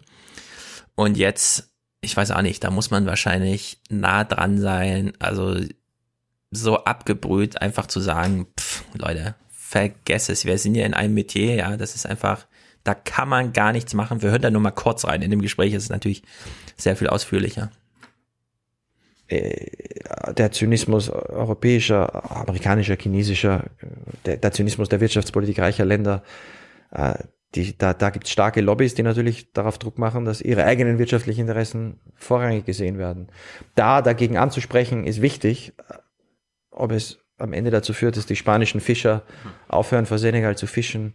Ähm, also ich, ich wünsche denen, die das machen, viel Glück. Ich, ich bin, ich weiß nicht, ob das passieren wird. Aber in der Zwischenzeit sollten wir trotzdem in Senegal, wenn wir Wirtschaftshilfe leisten, die so leisten, dass sie möglichst viel bewirkt. Und wir sollten auch legale Wege anbieten, dass manche Leute aus diesen Ländern sich eben nicht erst auf diesen lebensgefährlichen Weg durch die Sahara und durch Libyen machen, dass es legale Wege gibt. Äh, und wir sollten nicht glauben, dass Wirtschaftsentwicklung dazu führt, dass der Anreiz auszuwandern mhm. abnimmt. Ja, wir hatten diese Zahl auch mal in den Tagesthemen gehört. 1000 Euro pro Person pro Monat würde die jungen Aufstrebenden, ich muss meine Familie durchschlagen, davon abhalten, nicht in Kauf zu nehmen, dass man eventuell im Mittelmeer stirbt. Also, und er nennt ja auch die Zahl. Nigeria, 180 Millionen Menschen. Es ist völlig undenkbar, dass man da eine Entwicklungshilfe macht, die wirklich den Anreiz auszuwandern schwächt. Also da ist er ganz entschieden. So, jetzt sind wir hier bei der Türkei und das ist wirklich verwunderlich, finde ich. Äh, also ich habe mich auch ein bisschen gewundert. Warum machen die Türkei, Türken das mit? So viele Flüchtlinge. So ein angespanntes Verhältnis mit Europa. Das Geld fließt auch nicht so richtig. Und das war so der Moment, an dem auch sein Pragmatismus ihm das nicht, also obwohl er selbst in der Türkei gelebt hat und so, ja, über, also vier Jahre lang. Er kann sich das weder von der Mentalität her noch sonst irgendwie erklären, warum klappt dieser Flüchtlingsdeal? Ich weiß von den Niederländern, die haben mir das später erzählt. Die konnten das nicht ganz glauben, dass die Türken gesagt haben, wir sind bereit, das so zu machen. Die haben gedacht, da muss irgendwo ein Haken sein. Aber es gab keinen Haken. Die Türken waren zu dem Zeitpunkt, also die Verhandler waren zu dem Zeitpunkt überzeugt, das ist für sie sinnvoll. Und das Gute war, sie haben sich auch gedacht, die Europäer werden uns jetzt endlich nicht an, an, der Nase herumführen, sie werden uns das Geld geben, sie werden uns die Flüchtlinge abnehmen, denn sie haben ein Eigeninteresse. Ähm, ja, und so, so kam es dann, in den nächsten zehn Tagen wurde dann weiter verhandelt und dann am 18. März wurde dann eine Erklärung, darum heißt so, ein Statement, von der EU mit der Türkei gemeinsam erklärt. Wir erklären, und das Ganze ist ganz kurz, das sind zwei, zwei Seiten, äh, mit ganz wenigen Punkten, hm. äh, wo im Grunde genommen, das ist auch kein Rechtstext, der ändert kein Gesetz. Alle Gesetze, die davor da waren, bleiben weiterhin. Da hat kein Parlament, es wurde nichts geändert. Die griechischen Gesetze, die EU-Gesetze, die Flüchtlingskonvention, alles gilt weiterhin. Das Einzige, was die Türken de facto gesagt haben, ist, das, was wir in der Vergangenheit zugesagt haben, wir nehmen aus Griechenland Leute, die, wo die Griechen sagen, die brauchen keinen Schutz in Europa. Das machen wir jetzt auch. Und dafür wollen wir ernsthafte Solidarität und Unterstützung äh, für die Flüchtlinge bei uns im Land. Ich stelle es mir ein bisschen so vor. Erdogan ist ein Mann der Ehre und hat gesagt, eigentlich will ich eine Nähe zu Europa. Ich meine, dieses, diese ganzen Dealereien mit dem Visum zum Beispiel, ja. Also, dass einfach jeder Türke ein Visum für Europa kriegt, wenn er eins will, das ist ja alles nie wahr geworden. Das Geld fließt zu langsam, diese drei Milliarden pro Jahr oder was, das ewige Hürden und so. Und trotzdem machen die Türken. Das einfach meine Erklärung. Also wir spekulieren alle. Das, das ist die Aussage von diesem, äh, diesem ganzen Gespräch. Alle spekulieren. Merkel weiß nicht, warum irgendwas passiert. Juncker hat sowieso keinen Plan. Ja, schickt da irgendwelche Leute, so Beamte hin, die gar von nichts Ahnung haben und lässt sie das regeln. Er spekuliert auch als Urheber dieser ganzen Ideen. Ich würde sagen, die Türken wissen, wir müssen uns gut stellen mit manchen Völkern, die in unserer Nachbarschaft leben weil ansonsten haben wir ständig immer nur solche Probleme wie mit Kurden oder so. Und deswegen behandeln wir die Syrer gut in dem Wissen, irgendwann hört dieser Krieg auf. Die Menschen haben einen natürlichen Drang, zurückzukehren. Also versorgen wir die jetzt zehn Jahre und haben danach aber Freunde oder sowas in der Region. Keine Ahnung, ja, also irgend sowas. Wenn man das Gespräch nur so hört, ist das wirklich so ein, ja, der Erdogan und sein Dugulu oder wie er heißt, sein Ministerpräsident da. Davutoglu ja, die, die haben halt Handschlag, ja, Handschlag drauf und die Sache ist geritzt oder so. Also er, er mit seiner pragmatischen Sicht auf das Recht muss gelten, kann sich das nicht erklären. Ist, das ist über, ist über den Hyperpragmatismus der Türken erstaunt. In den Hyperpragmatismus, genau so kann man es drehen.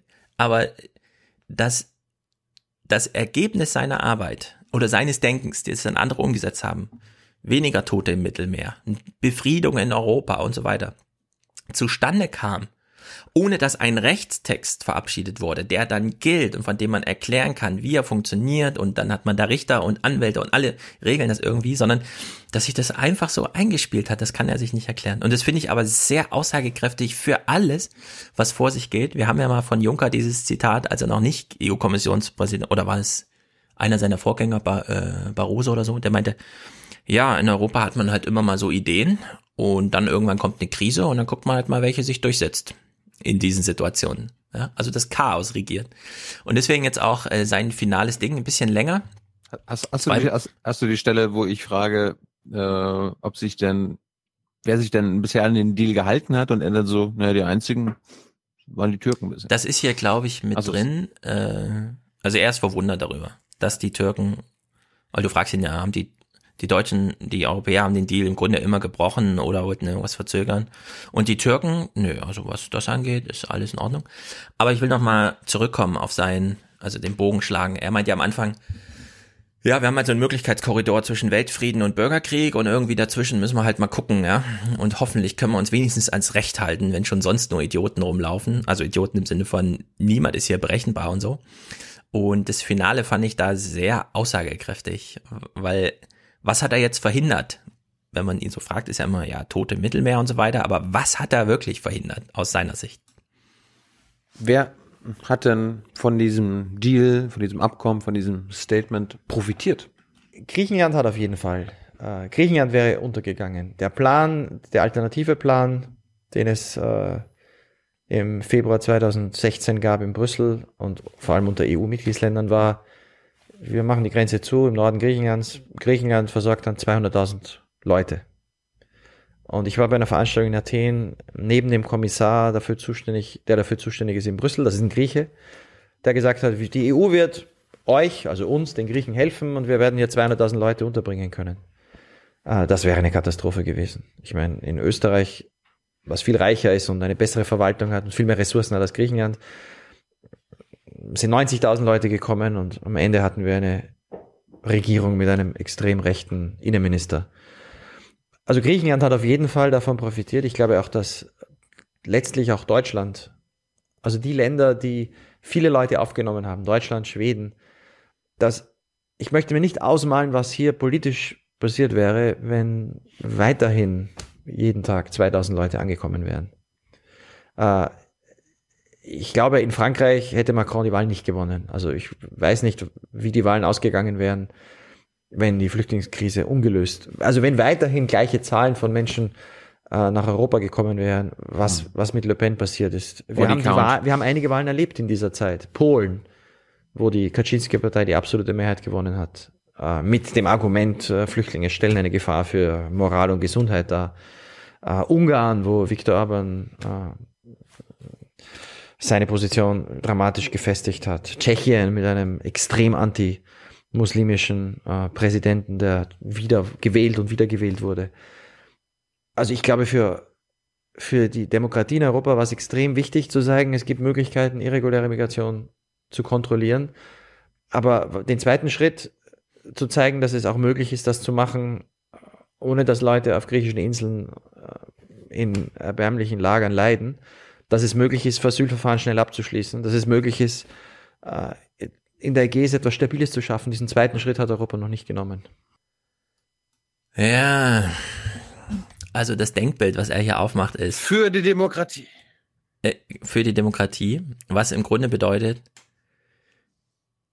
Macron hat die Wahl gewonnen. Und selbst in Österreich haben wir eine super rechte Regierung, aber der Kanzler heißt Kurz und nicht Strache. Und ehrlich gesagt, mir fällt jetzt kein Gegenargument ein. Das ist ja auch die, das ist ja auch der zentrale Punkt, den er bringt. Okay, du findest den Flüchtlingsdeal scheiße. Na. Was ist die Alternative? Orban als Kommissionspräsident ist die Alternative. Aktuell schon. Und da muss man ehrlich sagen, vielleicht müssen wir uns alle nochmal anders mit Politik beschäftigen. Ja, darum fand ich dieses Gespräch, als, das hatte ich ja auch in Erinnerung. Er ist ultra pragmatisch, aber das ist wichtig, dass man sich mit den Gedankengängen ja. befasst. Ja, und es legt vor allem nahe, ich meine, diese ganzen rechten Regierungen und auch rechten Oppositionen, die wir jetzt haben, AfD und so weiter, die überall immer nur eine Weltverschwörung und hier und so vermuten. Bei Knaus kann man lernen, niemand regiert, niemand regiert. Das ist wirklich ein Stolpern. Ja, also das Christopher Clarks, äh, die Schlafwandler. Europa ist damals in den Ersten Weltkrieg gestolpert. Europa stolpert jeden Tag in irgendwas rein. Manchmal sind es große Katastrophen, häufiger nicht. Jetzt kann man den Knaus zuhören und sich fragen, wie kriegt man wenigstens die großen Katastrophen abgewendet? Aber niemand soll glauben, dass irgendwer äh, eine Politik mit Weitsicht oder so, oder dass das überhaupt möglich wäre, ja. Also bei Knaus kann man es, glaube ich, sehr gut lernen. So, äh, völlige Desillusionierung. Was, du willst in die Regierung wegen nie wieder Auschwitz? Okay, dann versuch das mal, aber jeden Morgen neu. Ja. Kleine Schritte, dicke Bretter. Und es ist einfach, also die Lehre in dem Gespräch ist auch sehr deutlich. Sollte sich jeder nochmal angucken. Kannst du nochmal verlinken? Äh, verlinke ich nochmal. Hilde Matthijs habe ich auch gehört. Das ist sozusagen. Oh. Was ist mit dir los?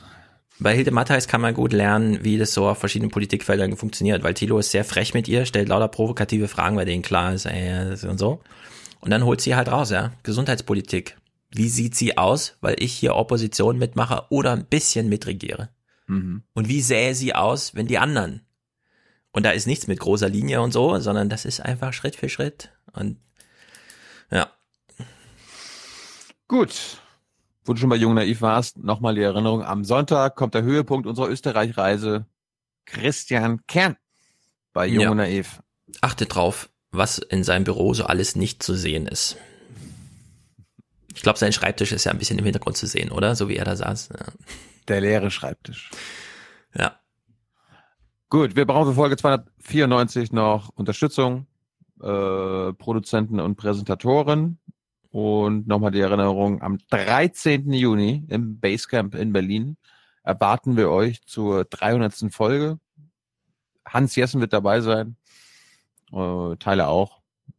Ansonsten, ob wir einen Stargast haben, werden wir zu gegebener Zeit verraten.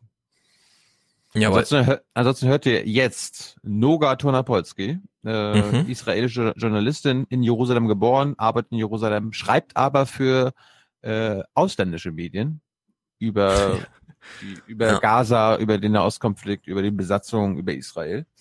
Auch ihre Texte in der LA Times haben wir mal verlinkt.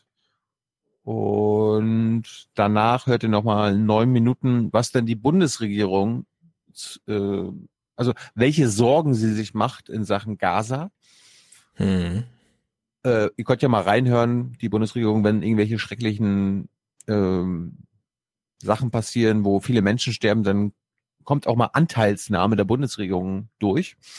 Könnt ihr mal zuhören, ob ihr Anteilsnahme in Sachen Gaza raushören könnt. Und ansonsten freuen wir uns auf Dienstag. Genau. Es kommt dann auch Musik von Matthias zum Thema. Audiokommentare lassen wir mal weg. Können wir nächste Woche machen. Weil okay. ich glaube, es ist nur einer angekommen. Nur dann lassen wir es weg. Ja. Gut. Also wie gesagt, Dienstag gibt es noch ein paar offene Slots für Audiokommentare. Auch wenn wir nicht drauf zu sprechen kommen, sie werden gehört. Ja. Bis denn. Bis denn. Herzlichen Dank und Ihnen und Ihren Zuschauerinnen und Zuschauern einen schönen Abend. Herzlichen Dank und äh, Deutschland alles Gute. Deutschland oder unser Land. So viel heute von uns. Ihnen noch einen schönen Abend bei uns im Ersten. Selbstverständlich werden Sie die Tagesschau und die Tagesthemen auf dem Laufenden halten. Machen Sie es gut. Good night and good luck. Wir kümmern uns. Wir sind die Guten. Tschüss zusammen. Wiedersehen. Schönen Abend. Ciao. Vielen Dank. All right, we're um, talking to Noga in Jerusalem right now. Noga, how are you? I'm very well. How are you?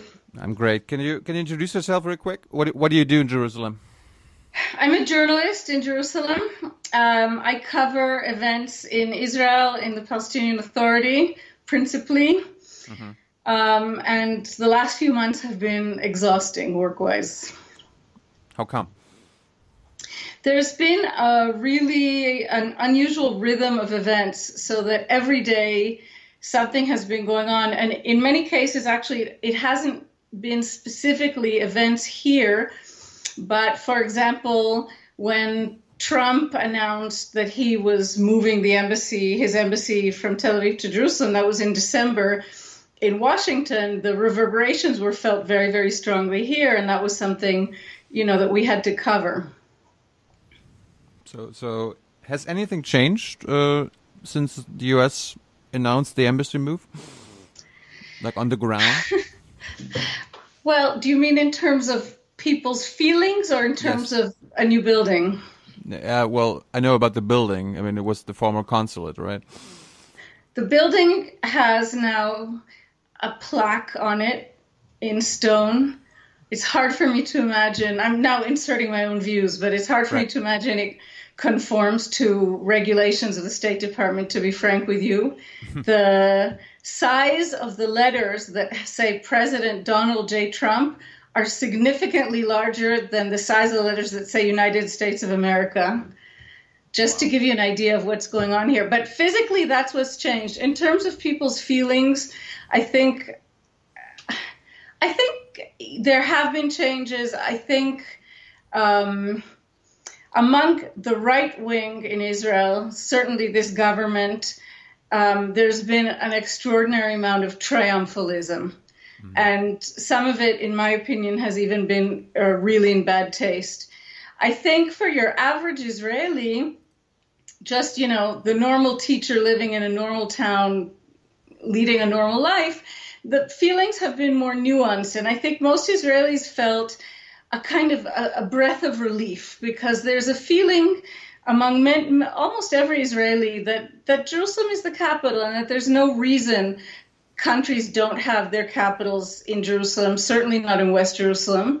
Mm. And and so there was a feeling of relief of, you know, after seven years of statehood, a kind of affirmation that people were really looking for. Um, and among Palestinians and left wing Israelis, there's a kind of fury and a, certainly among Palestinians, a feeling of betrayal. Um, and I have to tell you that I feel that this whole so-called embassy move without there being really an embassy move has been terribly handled. How could have been uh, how could it have been handled better? Well, it could have been handled if the United States was determined to open an embassy in Jerusalem. I think the whole thing could have been handled with dignity and respect, so that the United States, for example, could have announced that it had decided to comply with its own law and it was going to now search for a piece of land where it was going to build a new embassy, and that simultaneously it was reserving land in East Jerusalem for a future Palestinian capital, um, for an embassy. I think um, there's been more than a year now of this kind of teasing on the part of the Trump administration that there's some peace plan on the way. The fact of the matter is, I don't believe there's an actual plan. Um, I haven't found any Palestinian, Israeli, or American officials who've seen one piece of paper from this plan. So the Palestinians feel that the actions that Trump has unilaterally taken basically show a complete and total betrayal of any allegiance to them or to their cause.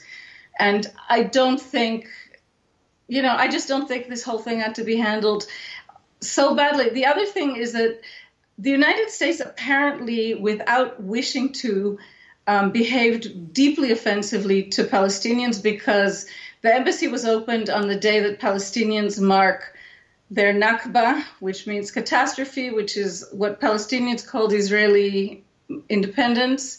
Mm-hmm. And it's an important national day, and it happens to be two or three days before the start of Ramadan, the holy Muslim month that is today and it's just it feels for Palestinians like the Americans are spitting in their eyes. I mean, the German government this week, for the first time ever, mentioned the word uh, Nakba. I mean, you just you just said that it's uh, it's not a holiday for Palestinians. It's like a remember remembrance.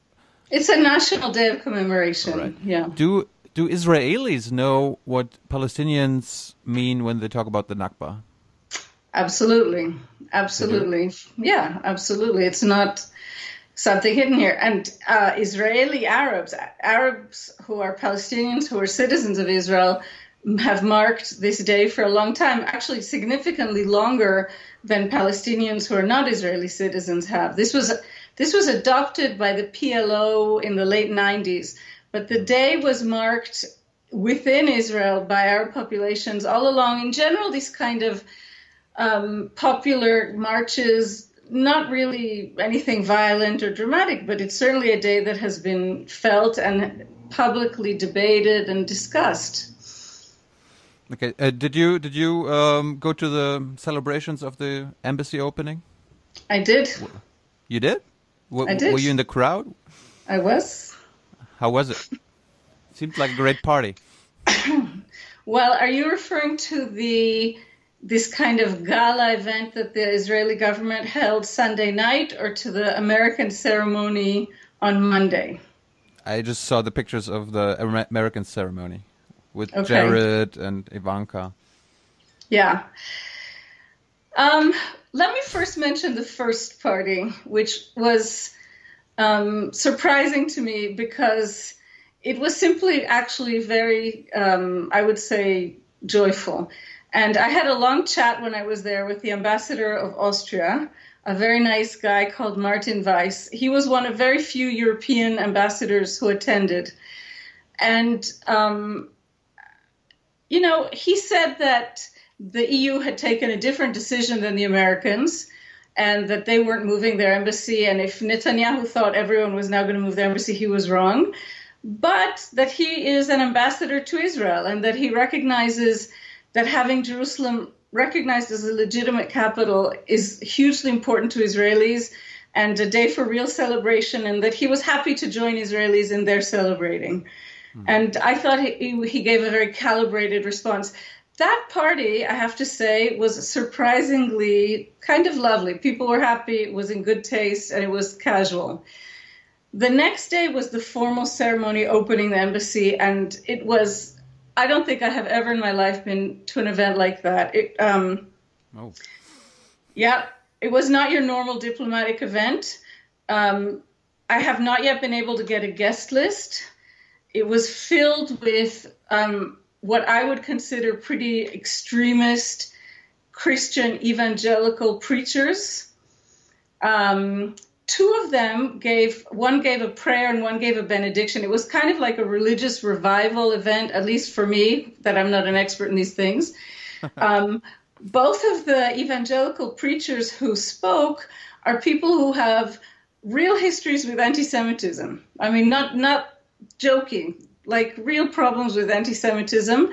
Apparently, from the best I've been able to find out, they were both personally invited by the ambassador to Israel, the American ambassador to Israel, who until now has only been known as a personal lawyer to Donald Trump.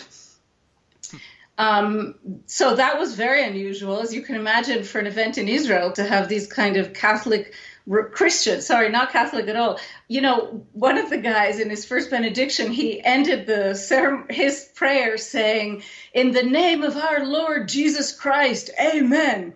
and you know, you could see all of the Jewish Israelis in the room, kind of looking at each other, thinking, "Hmm, you know, what's this?" That was weird. Then the fact that there are relatives of the American president there, like his daughter, that is completely weird. I've never been to a diplomatic a formal diplomatic event where countries are presented by offspring of the president before. It was kind of, um, there was an extremely triumphalist tone. The Israeli Prime Minister Netanyahu compared this plaque unveiling, you know, symbolically it's very important, an embassy opening, but really it was unveiling a plaque. He compared it in importance to the establishment of the State of Israel. And I think that either he's losing a sense of history or he has no clue what he's talking about. I mean, I, I find it um, an almost offensive um, perversion of history to confuse those two events. I mean, he also said it, it was a glorious day, while did. people people died uh, at the Gaza border. Uh, well, there was a very surreal quality to that whole day. Was uh, the the protests and the deadly sh uh, uh, shootings was that a topic uh, among the people there? Nope. It was strange. Um, you know, there were rows of us of, who were just journalists sitting kind of on these this sort of stage they built for us stands. And so we were getting these alerts all the time about the escalating number of people killed on the Gaza border.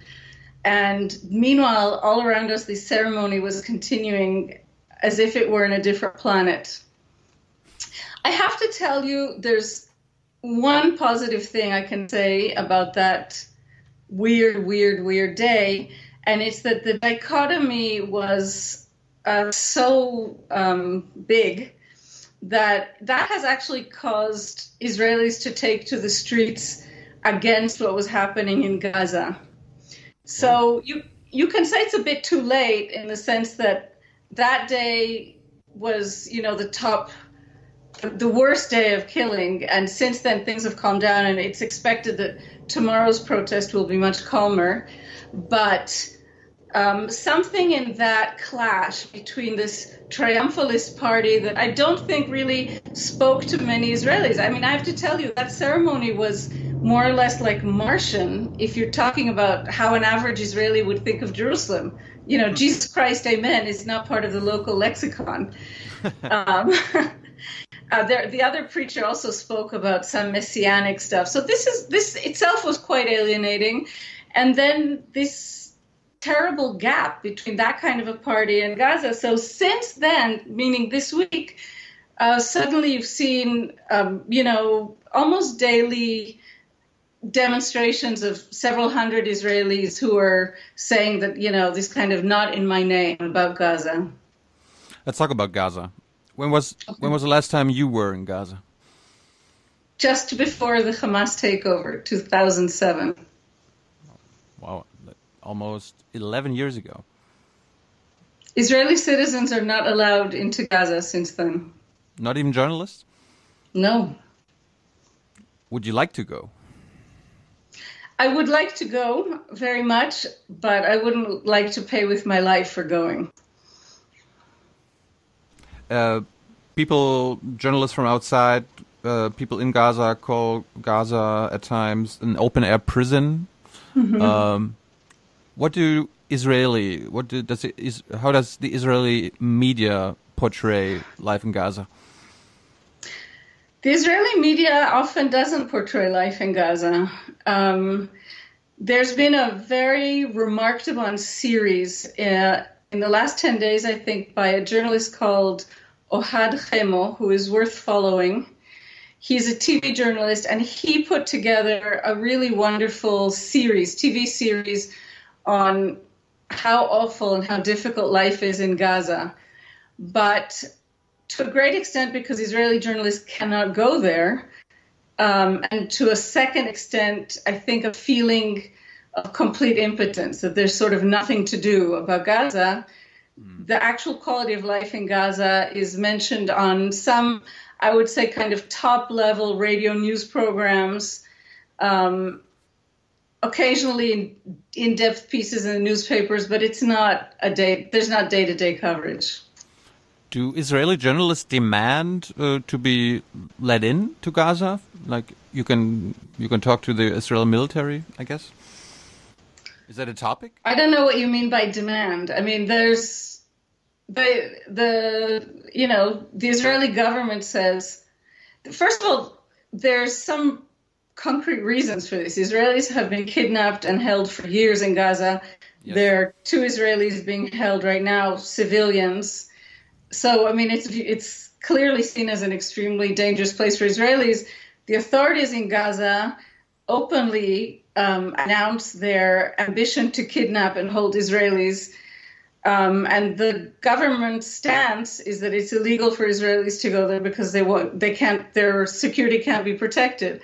So I don't know. I mean, if you're talking about a demand, there could be some kind of a legal petition to enter Gaza that I have not heard of. Um, the last time I remember there were major complaints. I'm trying to remember when it was, but I think sometime after the 2014 war, but not in the last year, there was a weird period when, not a period, and kind of event, an incident, where the army had some sort of incursion into into Gaza, which itself was pretty rare, with tanks, and they took one or two journalists with them. And so what happened then, it hadn't been a pool or anything like that. The journalists were just handpicked, I guess, by the spokesperson. And there was a kind of revolt at that time saying, you know, if you tell us we can't go into Gaza, that's one thing, but then you can't pick your buddies and take them into Gaza. Uh, but I don't remember anything significant since then. All right, let, us talk about Monday. How have the dozens of killings uh, by the IDF been reported in Israeli media? What do you mean? How have they been reported?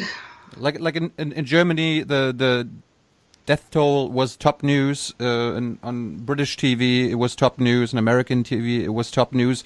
Was the like dozens of dead? Were they the top news in, Yeah. in Israeli news on Monday? Absolutely, it was top news. It was vying, you know, it was it was top news. Not just dozens, sixty dead. It was absolutely top news, and I think every single media. I mean, I was working that day and covering it myself, so I'm not an expert in how every single TV program covered it, but everything that I saw and heard that day mentioned this kind of surreal split screen. Um, and so there was coverage of the embassy party, and then there was coverage of uh, of you know this bloodbath on the Gaza border. But absolutely, it was top news not just Monday. It was top news. It's top news now. And and how is how is how is it being reported? I mean, in in Germany, uh, German news often talk about okay, there have been uh, dead people, but they don't mention that the IDF has been killing uh, has been doing the the killing. What about in Israeli media? In Israel, I'll tell you. So, in Israel, um, people have a lot of intimacy with, you know, even in their regular lives, with being almost in a situation or, or kind of adjacent to conflict. That kind of stuff is covered. I mean, I don't know. You're describing a situation where German TV is covered like they just dropped dead. I mean, who who would have? How would these people be dead if they weren't shot and killed?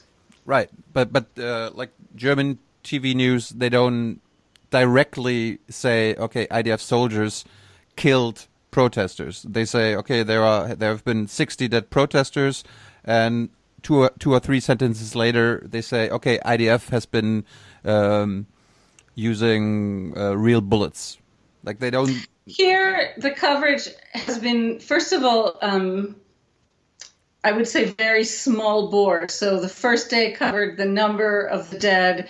The next day, which was Tuesday, I'd say most of coverage was uh, devoted to why this happened, and you had military spokesmen making explanations. That was the day, Tuesday, that the Israeli army released a curious figure in which they said that 24, they had proof that they had evidence that 24 of the killed were terrorists, um, which would still leave 36 people who were in the protests who were not terrorists. In, in Israel, there's, I would say, a much more acute sense than what I have seen in Europe, but again, I may have missed it, of what it's like, you know, when you're facing 40,000 people, and among them you have, let's say, 300 who are armed with anything ranging from an improvised bomb to a submachine gun to uh, kites carrying Molotov cocktails. And they're an extreme minority, but they're in this huge crowd. And I think that uh, for Israelis, there's um, a pretty clear awareness of how difficult that situation is. Um, but I think so. Tuesday, I would say, was devoted to that. Yesterday, Wednesday, there was a different angle to the news, which was top news everywhere. And it was that uh, Hamas leader, um, I can't remember his name right now, um, Al Biklawir, something like that. He was on Al Jazeera and he very proudly said, 50 of the 60 killed are our men. Right. And so, um, you know, Israel, the Israeli authorities uh, immediately took this as a kind of affirmation. You see, you know, when we tell you they're terrorists, they are terrorists, and we're doing our best, and we're just shooting people who are armed. I have to say that at this point, you know, I have no idea who to believe. I'm I'm very angry at the way I'm not angry, I'm disappointed at the way the spokesmanship of this whole event has happened on the Israeli side. I'm well aware that Hamas is an absolutely horrific terror group. I have no idea if he said that 50 of the dead are Hamas armed men because it's true or if he's showing off and trying to show their power. Um, I find it ironic that um, kind of the same spokespeople who two days ago we were saying Hamas are just a bunch of shameless liars all of a sudden take this man's claim as if it were God's truth. But it could be true. You know, I don't know. I mean, I don't have illusions about Hamas behavior. I'm well aware that Hamas sends their men in civilian clothing. I'm well aware that they abuse civilians. That's not a question for me, but that also doesn't explain uh, 60 dead in a protest where I have to say, in my opinion, there's no, I haven't yet at least seen evidence that there was a real, realistic attempt that could have threatened Israel, even its southern border. How does the IDF uh, or the Israeli government justify the killings of children? I mean, on Monday there were several children killed. I mean, they, they, they can't be Hamas members. Right, but the the question of I don't know if you're referring to which case. There's been one case that was probably the most talked about from Monday, which is a, a, a case of a, I think, 10 month old baby girl who died. And I've read an enormous amount about her. And, um, you know, it's one of these cases where I have to tell you, it's kind of like a nightmare on top of a nightmare on top of a nightmare. So, this little baby was born with a heart defect. And she was the second child of an 18 year old girl who already had a previous baby born with the same heart defect who had died a year before. So when she was 16 or 17. Hmm. And the baby, for some reason, was alone at home being taken care of by a 12 year old uncle. And when the little 12 year old boy thought that his niece was hungry, he picked her up and he climbed on a bus and he took her to the protest. And so the family, I don't know about the family actually, Hamas claimed that she died as a result of gas inhalation. And at the hospital, the doctors said that she died of her heart condition. You know, these are cases that are cases of a tragedy plus abuse plus disaster. And I don't know what to say. The cases of children who've been shot, um, I don't know each and every one. And I, I, there have been more cases, by the way, than just Monday. Right. But I don't have a full accounting from the IDF about each and every case. My best guess, if I had to tell you, is that the cases of the miners who were shot and killed are probably a combination of mistakes made by the Israeli army and a sort of abuse made either by the Hamas authorities taking busing in children on purpose or just this kind of negligence of being in a desperate and poor situation and a whole family goes to an area that turns out to be catastrophically dangerous. But you're leading me to a different point, which is um, on April 6th, which was the second week, these protests did not start and are not ending because of the U.S. Embassy. And in fact, I don't think had that much to do with the U.S. Embassy in Jerusalem. These right. protests were timed to end around now with Ramadan and Nakba Day, and they started March 30th, and they've been quite organized. Initially, just by a popular committee, a really wide ranging popular committee in Gaza, and subsequently, um, the Friday protests themselves really did kind of get kidnapped by Hamas authorities.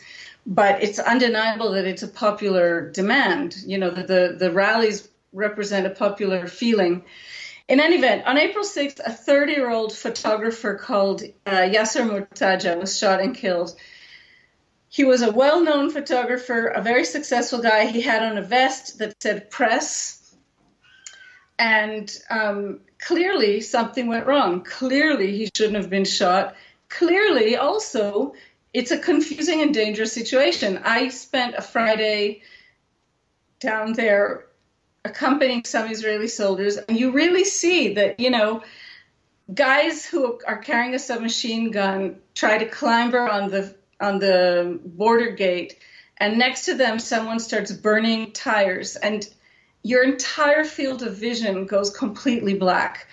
And there are Israeli villages, you know, 150 meters from that border. So if someone crosses through who's armed, the danger is real. And if you accompany these soldiers, you really do get a sense of how absolutely difficult what they're trying to do is. That said, the case of Murtaja, I've been trying to follow up ever since. So, starting on that day that he was shot and killed, the army said they would investigate and they would release findings. Mm-hmm. We're now almost a month and a half later, and nothing has been released.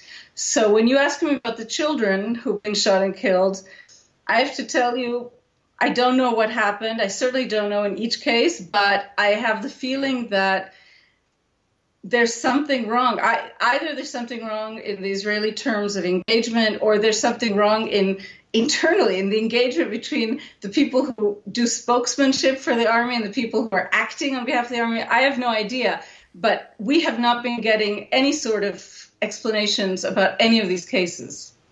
How do IDF investigations usually turn out? I mean, have there been cases where soldiers have been found guilty for killing like unarmed um, journalists or kids? There have been. I, I highly doubt that that's something that would happen in this case. The only way a soldier could could be brought to a military trial is if the military process, if is if as a result of an internal investigation, they determined that the soldier disobeyed orders. That's what could bring a soldier to trial.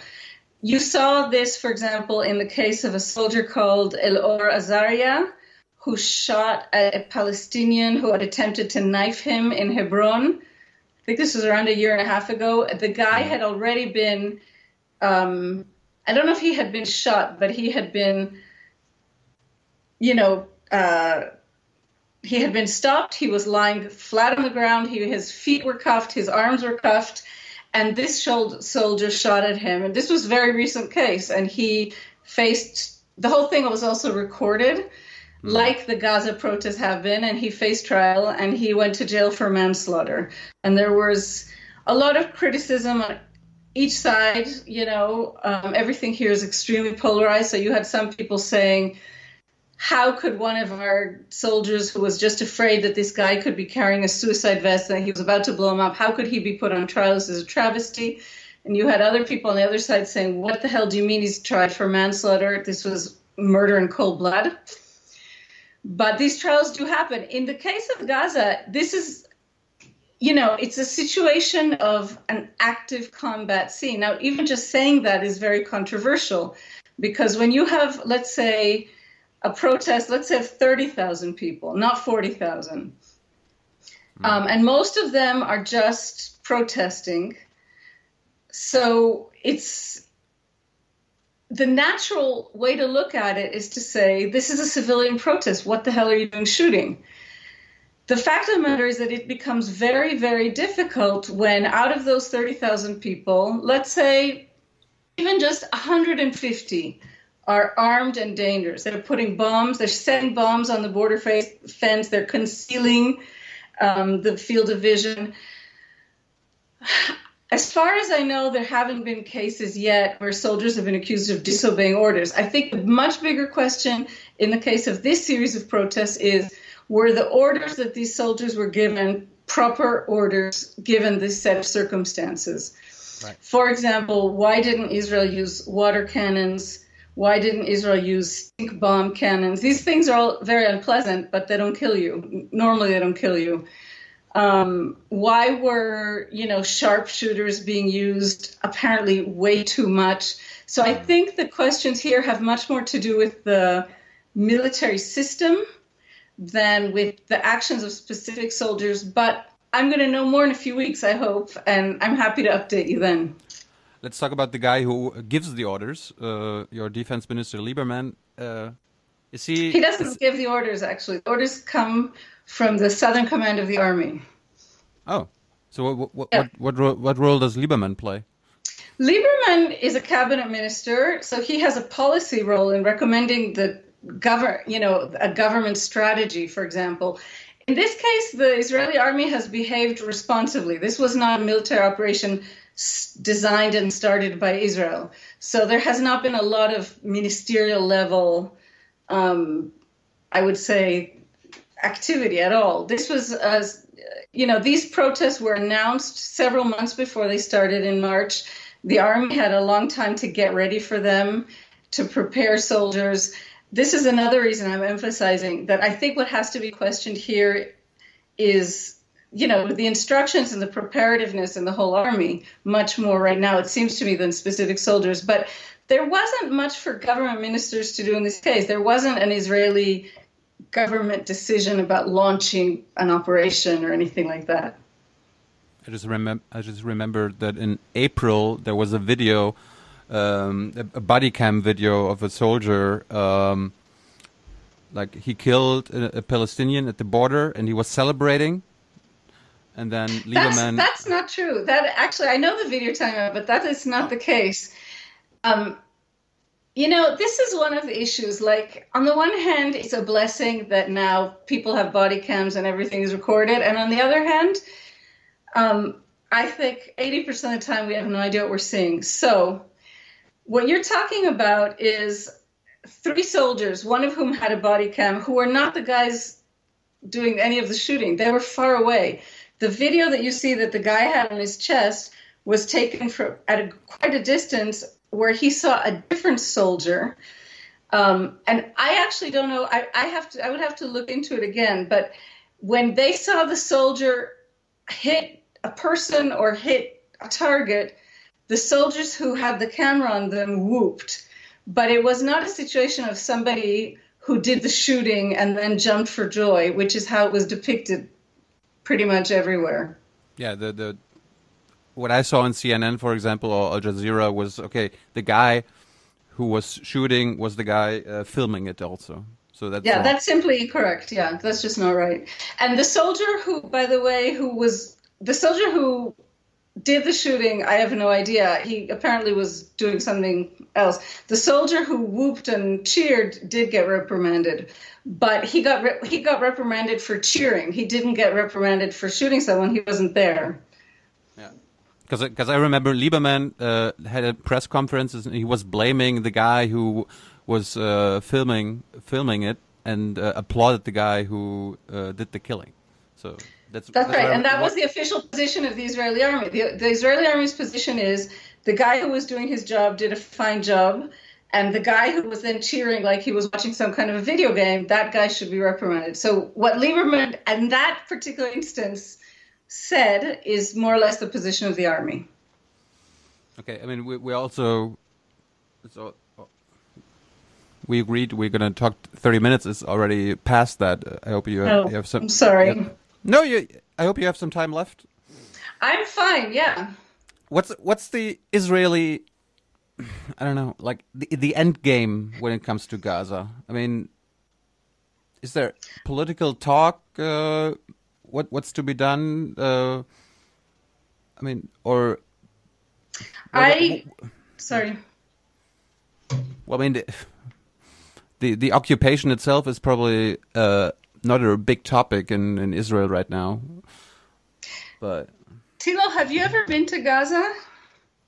Uh, I I haven't been let in. I remember we were at the border, E- Erez, at the Erez border, but my uh, camera guy couldn't get couldn't get in, so we didn't go in. Had you we- guys requested permission to enter before? Yes, and uh, I I had my I had my international uh, press uh, identity with me, but my camera guy didn't, so Didn't. we could we could, we So- couldn't go. But uh, Okay, but, so I, I, I asked you just because the question of occupation, I think, is No, no, I, I- wasn't talking about the Gaza occupation. There's no, there's, there's no occupation. Uh, I was talking about the West Bank it's, it's, itself. I mean, the Palestinian issue. the Palestinian issue is a major topic of discussion, um, if that's what you're asking. No, what I was going to say about Gaza, let, let's just stick to Gaza for the moment. Um, I don't think anybody has an end game. I don't see among any of the leadership here, and I'm saying now here very widely, I'm including the president of Egypt, I'm including the Palestinian leadership, I'm including the leadership of the Persian Gulf that have an enormous influence. I'm certainly including the Israeli leadership, and I'm including, um, even in this case, the Russians and the Americans. So Gaza is this teeny, teeny, teeny, tiny enclave in which two million people are completely locked in between Egypt on the south, Israel on the north, and the Mediterranean Sea um, on their west, right? Right. Yes. Um, and I think that when people describe it as an open air prison, I, I would use that description. I think that's an accurate description. I think that the situation being lived by Gazans is catastrophic, and I think that it is. It probably should be our number one case whenever we talk about a failure of leadership.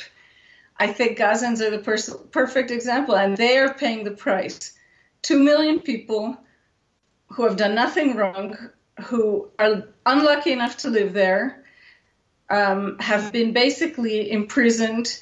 And all of the powers that be that I just mentioned to you, in my opinion, bear responsibility for what's happening to them. And I don't see anybody making any kind of moves that is going to make their life better.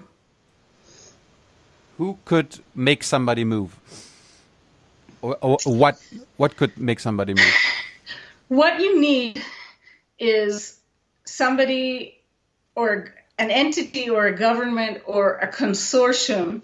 But what you need is somebody who is looking at Gaza not simply as a political chip, you know, as a way to gain personal power for him or herself, or as a way to advance a different cause.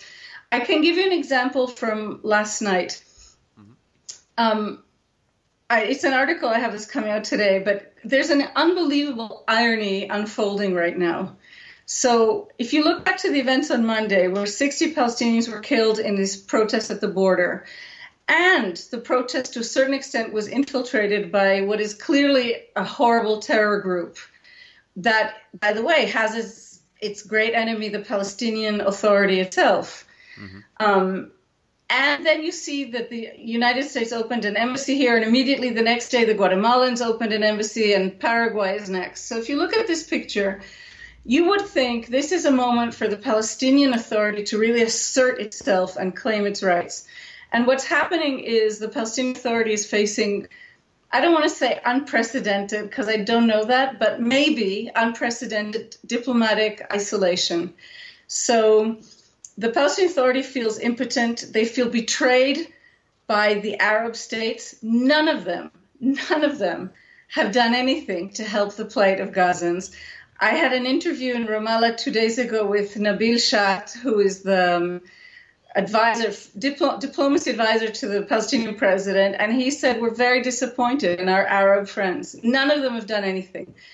Um, and then you have these four European countries that attended the Israeli gala. And these four countries also blocked a kind of pro Palestinian statement that the Palestinians wanted to see the EU publish. So the Palestinians are offended by this. And what they did is they withdrew their um, ambassador, their representative from Washington, um, and they withdrew their ambassadors from these four countries. That is the Czech Republic, Austria, Hungary, and I can't remember where else, Romania, I think.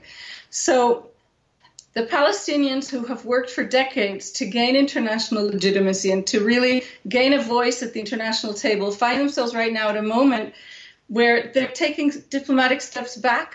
They're forced to withdraw ambassadors and they feel that they have no one reaching out to really help them. Then, on the other hand, late last night, Hamas, one of the Hamas leaders, Yahya Sinwar, came on Al Jazeera and he announced that working in a cooperation with Egypt, they are going to take control and bring peace and calm to Gaza, and that in support of this effort, Egypt, I don't remember now, but is going to, you know, open the Rafah border to Egypt for a day a month or something minimal. And so what you see is that Hamas, this terrible organization, is gained at least a month or two of international legitimacy. This is not because Egypt likes Hamas. Um, the Egyptian president detests Hamas, but what he wants is calm on the north of his Sinai border. So, if what it takes to get calm in Gaza so that he doesn't have the threat Israel has faced, he doesn't want a million Gazans storming his border. And so he's willing to make some kind of a deal with Hamas. It's like a band aid, it'll last a short period of time. This allows Hamas to save face and to say that these protests achieve something. You know, there are going to be TV images of a few Gazan students crossing the border into Egypt or something like that. These protests are going to be quelled. Anyway, Ramadan is starting, which is a very family time. And, you know, people would have a tendency to want to be less angry during this period. So last night, all of a sudden, I realized that the end of this whole protest actually is a success for Hamas. Not as they wished, but a little bit in that direction because they've gained a measure of international legitimacy they haven't had, whereas the Palestinian Authority was forced to retrocede, and it's it's not a good not a good situation for somebody who sees things the way I do. Um, what do you what do you make of the um, overt partnership between Israel and Saudi Arabia? I mean, the the new crown prince um, kind of signaled that the the fate of the of the people in Gaza, for example, that's not his priority. I mean, it, I mean, so, Saudi Arabia and Israel have long been I, I don't know if you call would call them enemies, but I would call them enemies. Sure. all right, all right, all right. Well, they're, they're not enemies anymore. Well, I, you know, it's a really weird thing. I don't know how to describe the current situation. Um, I, I think you just use the word overt, right? So I know what you mean. And I, I've seen these quotes from the Saudi crown prince, and I mentioned them when I spoke with Mr. Shat in Ramallah two days ago. And he said, Oh, no, no, all of this has been denied. And when we were in Saudi Arabia in April for the Arab Summit, King Salman said, Absolutely, Jerusalem is his priority. And he renamed the summit the Arab Jerusalem Summit. You know, I basically think that Saudi Arabia and the rest of the Gulf states, possibly with the exception of Qatar, don't care about the fate of Gaza. And I think what the prince said if in fact he said it, is true. But I think that's part of the current tragedy for Palestinians because um, the world here has become a lot more chaotic even than it was before Trump took over. This American presidents presidency has had a big effect here in causing insecurity and a lack of clarity for everybody. So um, the Israeli government has, you know, is playing this moment quite opportunistically, like they have a new best friend in in Trump, and now they can do anything because he has given them like a loose leash. I don't actually really buy it, and I think that Trump does not actually have any Mideast policy, and I think he's fickle and he changes his mind. So, you know, I think for him, opening the Jerusalem embassy was principally a moment of triumph that has to do with his evangelical voters back in the States. I think this has very little to do with Israel or with Jews or with Netanyahu or with, I think this is a domestic political concern that he took care of. And I think Gaza is a human tragedy that is not of sufficient domestic political concern for anybody in power. And that's why we have this sort of you know, it's like a dry, dead end. Um, I think that the Palestinian Authority absolutely would care for their citizens in Gaza, but at the moment, um, much more important for them has been their fight with Hamas. So the day to day living conditions for your average Gazan have deteriorated horribly in the past year, and it didn't start out that great. Um, and that is because of an, an open battle between the Palestinian Authority and Hamas. The Palestinian Authority stopped paying salaries to employees, government employees in Gaza as a way of punishing people supposedly allied with Hamas. Um, you have to remember when we say that, let's say, a bureaucrat is allied with Hamas, people take any job they can in Gaza. The only government authority, the only authority is Hamas. So I don't want to make excuses because some people are terrorists, but the vast majority of people are just trying to make a life. And the unemployment rate in Gaza, I think, is above 50%. So people have been hit with terrible measures. Electricity has been cut back to, I think, four hours a day because this was another punitive me- method taken by the Palestinian Authority. The Israeli army, that is very well aware of the dire conditions in Gaza, recommended this is open recommended that Israel simply ignore the Palestinian Authority and stream electricity into Gaza. And the government said no.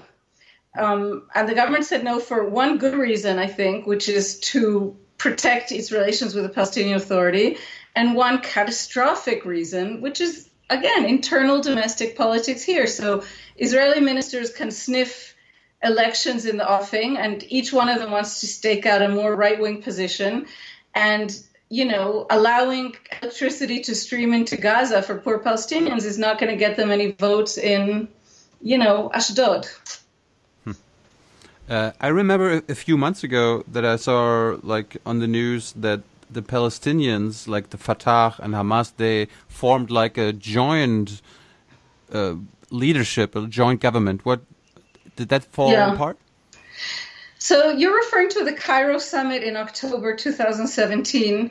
This was the fifth attempt in the last 11 years to create a unity government between Fatah, that is the majority party for the Palestinian Authority, and Hamas, that is this extremist militia. And um, and yeah, it has failed like every other um, attempt failed. And it, it's important, I think, to mention the reason it has failed. Um, the Palestinian government makes demands that I have to say sound reasonable to me. And the basic line that President Abbas always says is we have one government, we have one law, and we have one gun. And that's where these negotiations always fall apart because Hamas is fundamentally a militia and its power comes from the force of weapons. And they always refuse to give up their weapons. And you know, everything begins and ends there. The Palestinian government is not willing to allow into its own government as ministers people who are bearing arms against it. and the Palestinian government, if it did that, by the way, would lose all of the international backing it has. The European Union, the, even the United States, despite President Trump, even Israel, that has extensive ties with the Palestinian Authority, all of this would fall apart if any of the foreign interlocutors felt that when they spoke with the Palestinian government, that they were speaking with Hamas. Um, and so it's the the problem we face is this tiny locked-in people ruled by self-interested monsters, and no one has found a solution. No one also has found a way to starve out this militant group without making the people themselves suffer. And that's the conundrum we see. And finally, you mentioned the European Union.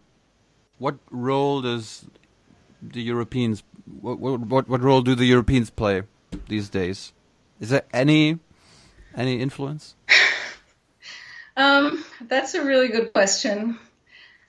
Um, and you should probably speak to my Austrian ambassador friend about that. I don't see a significant European influencer role right now. The Palestinians have put great hopes on the EU because the Palestinians have all but cut off their ties to the United States since Trump came to power and then made his announcements about Jerusalem. And um, he hasn't formally abandoned the two state solution, but he basically said he couldn't care less. And, you know, for the Palestinians that are the less strong party here, having American backing, even if it wasn't perfect, is, has been fundamental. And I think that they now hope that the European Union can take that role. You may know better than me. I, I don't see that the European Union currently has enough prestige to do much here. And I also see from away, from far away, but I see a European Union that seems to be dealing with not a few problems of its own. So I don't really know what can happen here. Yeah, it's kind of ironic. Like uh, right after the that when when Trump announced that he's uh, getting out of the Iran deal, the European leaders were like, "Okay, this is finally the time that we have to have a common foreign policy, foreign, um, you know, the, the, make foreign policy decisions together." And then Mhm. right the next week, when it came to Gaza, uh, there were a totally different. Um, reactions to it. I mean, Macron was very critical of uh, of the killings at the border. German government. I mean, I asked them. They were like, "Yeah, well, it's it's worrying." They they always say it's worrying. They don't. Yeah. Yeah, so Can I, if you have another few minutes, I'd like to tell you two anecdotes that are not directly tied to the news, but I feel are representative. please do. One has to do with Gaza, and it's something I've had on my mind for at least a month now. Um, at, a few weeks ago, maybe a month or a little bit more, it emerged that bus drivers in Gaza were being coerced by Hamas to take busloads of passengers to the border to kind of populate these massive protests. And by coerced, I mean these drivers, you know, would get calls, and some Hamas official would say, "Mm, "Be at this point at this day, or we're taking your bus." And for these people, their only livelihood are their buses. Their only property, in some cases, are their buses. And they're put in a situation with a gun to their head, basically being told, "This is what you have to do, or we're going to leave you destitute." So the Israeli authorities knew this, and because the Israelis wanted to avoid the protests, they started calling these same drivers and saying to them, if you drive protesters to the border, we will consider you uh, a, as aiding and abetting terrorism, and you're going to be a fair target for us. And ever since I found this out, I just can't get out of my mind these Gazan bus drivers who are, it's as if they have two guns aimed at their heads. And I, you know, I don't know what the hell you do. But they have become, in my mind, a sort of metaphor for what's happening in Gaza. Yeah. What about That's your second story? Sorry? I agree, but what about your second story? My second story has to do with Jerusalem, and it has to do with how opportunistic and absurd I feel the whole situation is. So, I had to do an article a few weeks ago that explained why it was such a big deal that the US was, again, so called, right, moving its embassy to Jerusalem and what it what the whole story is. And I had to go and research it because I didn't know. I think, like most of us, I just always knew this was an issue. The, Jer- So- the Jerusalem issue? Yeah, Jerusalem I is mean- an issue. You were the expert. I mean, I remember uh, we met in Jerusalem and we did a Young and Eve episode on this very topic. So and I'm you Jerusalem must, born. yeah, you are the expert. Well, so I'm an, an im- I'm a flawed expert. I I didn't have I have to tell you I never I always just understood that the embassies to to Israel were always in Tel Aviv, but I never scratched beneath the surface, and now I have, so I want to share it with you.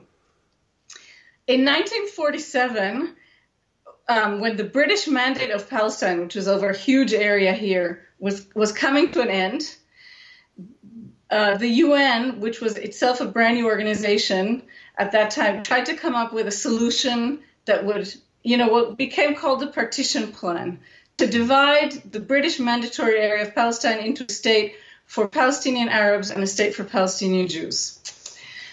And they were stuck with the problem of Jerusalem, right? Like, what do you do with a problem like Jerusalem? And it turns out that in 1947, the Vatican had a much bigger influence than it does today over UN deliberations. And the Vatican pushed for an idea of declaring Jerusalem a stateless enclave, not like the Vatican, which is its own state, but Vatican like in the sense that it would have no allegiance. And so the idea that these bureaucrats, it, of the UN committee bureaucrats came up with, they named this Corpus Separatum, and they decided that it- was going to be run for 10 years by a UN committee. And after 10 years, all of the residents of Jerusalem were going to be able to decide, following a referendum, like, you know, in Ticino, uh, what they wanted to do with their own city. So this actually never acquired the force of law, of any kind of law, any national law or international law. The corpus separatum was an idea that had no precedence in legal history and that then never came into effect because the Jewish leadership at the time accepted the partition plan, the Arab leadership did not. Israel declared independence, the Arab League attacked, the war broke out that Arabs called the War of 1948 and that Israelis called the War of Independence. And then the lines that ended up being adopted were the armistice, internationally recognized armistice lines of 1949. Under those lines, Jerusalem was divided into two, and a fence crossed Jerusalem for a period of 19 years. So from 1948 to 1949 until 1967, the eastern half of Jerusalem, including the entire old city, was ruled by Jordan, and the western part of Jerusalem was ruled by Israel. And nobody ever expressed any um, doubts about Israel's legitimacy over West Jerusalem. Israel immediately declared Jerusalem its capital. It started to build, you know, build a parliament, a supreme court, ministries, what have you. So the question is, why the hell don't countries have their embassies in West Jerusalem, which nobody has ever actually said is disputed? And the reason it turns out is this imaginary figment called corpus separatum that never came into existence. So, but if you ask European foreign ministries, for example, why don't you have an embassy in West Jerusalem? They say, because we believe in the corpus separatum. Meanwhile, many of these countries, including the United States, um, you know, France, Belgium, depending on how you look at it, they have consulates in Jerusalem. And these operate as de facto embassies to the Palestinian Authority, and yet they're in West Jerusalem. Hmm. So the Israeli government says it doesn't recognize these as diplomatic missions because they're missions towards the Palestinians, which you know don't exist. And what are they doing in our capital of Jerusalem, right? But behind the scenes, the Israeli Foreign Ministry gives these diplomats diplomatic IDs. It gives them the tax benefits of being diplomats, and hilariously, to yesterday, I think, the Israeli government expelled from Israel the Turkish consul uh, in retribution for something that Erdogan had done to an uh, Israeli diplomat. And thus, Israel was in the situation of expelling from Jerusalem a diplomat that it claims doesn't really exist. That's my, in summary, about the absurdity of how people look at Jerusalem. Well, I don't know what to say. Noga, th- thanks too. for thanks for your time. Uh, It's always great talking with you. tell our viewers and our listeners how they can follow you. Mostly I'm on. Twitter at N T A R N O P O L S K Y. Um, and I have a lot of articles coming out every day. I have mostly, most of my work recently is in the Los Angeles Times, but I work for Daily Beast and I've been writing a lot of stuff all over the place. Do you, do you write stuff for Israeli media? Um, not usually, very, very occasionally. Noga, thanks so much. We're gonna link to all your uh, to your Twitter profile and your uh, Thank you. late, to your latest article in the Los Angeles Times. Okay, thanks. Thanks for your Great time. chatting with you. Bye bye. Vielen Dank. Dann hat der Kollege Jung ein neues Thema. Moment. So, bitteschön. Ich wollte zum Thema Gazastreifen kommen. Herr Seibert, ähm, was sagt denn die Kanzlerin zu, der, ähm, zu den vielen Toten gestern? Es gab 58 Tote, über 2700 Verletzte am, am Gazastreifen. Viele Beobachter sprechen von einem Massaker der israelischen Armee. Wie bewertet das Frau Merkel und war das heute eigentlich ein Thema im Bundeskabinett? Ich kann Ihnen äh, für die Bundeskanzlerin, für die Bundesregierung dazu Folgendes sagen. Was da geschehen ist, die schrecklichen Geschehnisse am Grenzzaun zwischen Israel und dem Gazastreifen, das besorgt uns sehr. Und es ist entsetzlich, dass so viele Menschen ihr Leben verloren haben, unter ihnen auch Minderjährige. Klar ist, jeder hat das Recht auf friedlichen Protest, aber ganz genauso klar ist, dass dieses Recht auf friedlichen Protest nicht missbraucht werden darf, um Gewalt anzustacheln. Und die Hamas legt es auf eine Eskalation der Gewalt an. Das ist zynisch. Die israelische Regierung hat das Recht und sie hat die Pflicht, sowohl ihre Bürger, die Sicherheit ihrer Bürger, als auch äh, die Sicherheit ihrer Grenzen zu schützen. Aber dabei muss Verhältnismäßigkeit eingehalten werden. Und das gilt insbesondere für den Einsatz von scharfer Munition. Wir sind besorgt, dass es in dieser jetzt sehr aufgeheizten Situation zu weiteren Eskalationen kommen könnte und rufen daher alle Parteien auf, zu einer Deeskalation der Lage beizutragen. Mich, mich wundert jetzt, dass Sie das äh, gestrige Vorgehen der israelischen Armee nicht scharf verurteilen, wie viele Alliierte, auch Deutschlands. Warum tun Sie das nicht? Ich höre da jetzt nur Sorge raus. Und habe ich das richtig verstanden, dass einige der Toten und Verletzten selbst schuld sind, weil sie ihr Recht von freier Meinungsäußerung, von Protesten also wahrgenommen haben? Können Sie das mal erläutern? Ich würde Sie bitten, wirklich sehr genau hinzuhören, was ich gesagt habe. Von Selbstschuld kann ich mich nicht erinnern, gesprochen zu haben. Ich habe gesagt, dass es ein Recht auf friedlichen Protest gibt. Das gibt es nach unserer festen Überzeugung für jeden auf überall in der Welt.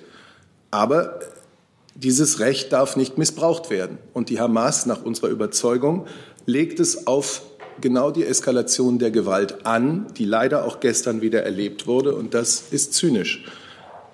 Ich kann meine Erklärung jetzt nur noch einmal wiederholen. Ich denke, wenn Sie genau hinhören, wenn Sie sie genau nachlesen, werden Sie wissen, wie sie gemeint ist. Es gibt keine scharfe Verurteilung seitens der Bundesregierung. Ich habe mich so geäußert. geäußert. Kollege Jessen, bitte zu diesem Thema. Ja, ähm, Macron hat sich ja auch äh, geäußert letzte Nacht und der hat genau diese äh, Wortwahl gehabt. Er verurteilte die Gewalt der israelischen Streitkräfte äh, gegen die Demonstranten angesichts der Wichtigkeit und Bedeutung der deutsch-französischen Zusammenarbeit in Europa. Warum kann sich, warum kann die Bundesregierung eine solche Verurteilung nicht in ähnlicher Schärfe zum Ausdruck bringen? Wir stehen als Bundesregierung in sehr engem Kontakt ähm, mit den französischen Freunden, gerade auch was die Politik im Nahen Osten, im Mittleren Osten und mögliche Lösungswege betrifft. Ich habe mich hier für die Bundeskanzlerin und für die Bundesregierung geäußert. Macron äh, wird, ich glaube, heute noch äh, mit Netanyahu sprechen. Er hat gestern schon mit äh, König Abdul und äh, Abbas gesprochen. Wird es ähnliche Initiativen von Seiten der Regierungsspitze, das sind ja auch Aktionen, die zum Ausdruck bringen, wie groß die Besorgnis äh, ist, auch von der Bundeskanzlerin in Angriff genommen werden? Wie immer hören Sie von uns von Telefonaten, wenn sie stattgefunden haben. Ist also im Moment nichts geplant. Auch das habe ich nicht gesagt. Sie hören davon. Wir berichten über Telefonate, die stattgefunden haben. Kollege Jung, bitte. Ich kann das ja einfach immer auflassen Sie können es immer hin und her drehen. Wenn sich kein anderer interessiert, Nein, können wir ja nichts so machen dafür. wir das nicht, aber bitteschön. Äh, es gab ja, Südafrika hat unter anderem den Botschafter äh, zurückbeordert wegen den Protesten. Gab es irgendeine äh, diplomatische Aktion, Frau Adebar, seitens des Auswärtigen Amtes? Also wurde der israelische Botschafter eventuell einbestellt für die Gewaltexzesse gestern? Und Herr Seibert, die USA haben gestern eine gemeinsame Erklärung des UN-Sicherheitsrats blockiert, ähm, der unter anderem ähm, festgestellt hat, ich zitiere, der Sicherheitsrat drückt seine Empörung und sein Bedauern über die Tötung palästinensischer Zivilisten aus, die ihr Recht auf friedlichen Protest ausübten. Wie gesagt, die USA haben das äh, verhindert. Unter anderem auch wurde darin gefordert, eine unabhängige Untersuchung der gestrigen Todesschüsse. Wie bewerten Sie die Blockade der USA? Ja, für das Auswärtige Amt. Ähm, wir sind äh, auf verschiedenen Ebenen über unsere Botschaften eben schon seit längerem im Gespräch, auch mit ähm, den israelischen Partnern. Das habe ich ja auch schon gesagt. Und diese Gespräche gehen fort. Und die Position, die das Auswärtige Amt auch gestern in seiner Sprechererklärung noch mal deutlich gemacht hat, die ist den israelischen Partnern wohl bekannt. Über äh, mehr kann ich hier im Moment nicht berichten. Ich kann für die Bundesregierung nur sagen, dass auch nach unserer Auffassung eine unabhängige Untersuchungskommission die geschehene Gewalt äh, und die blutigen Zusammenstöße im Grenzraum äh, aufklären könnte.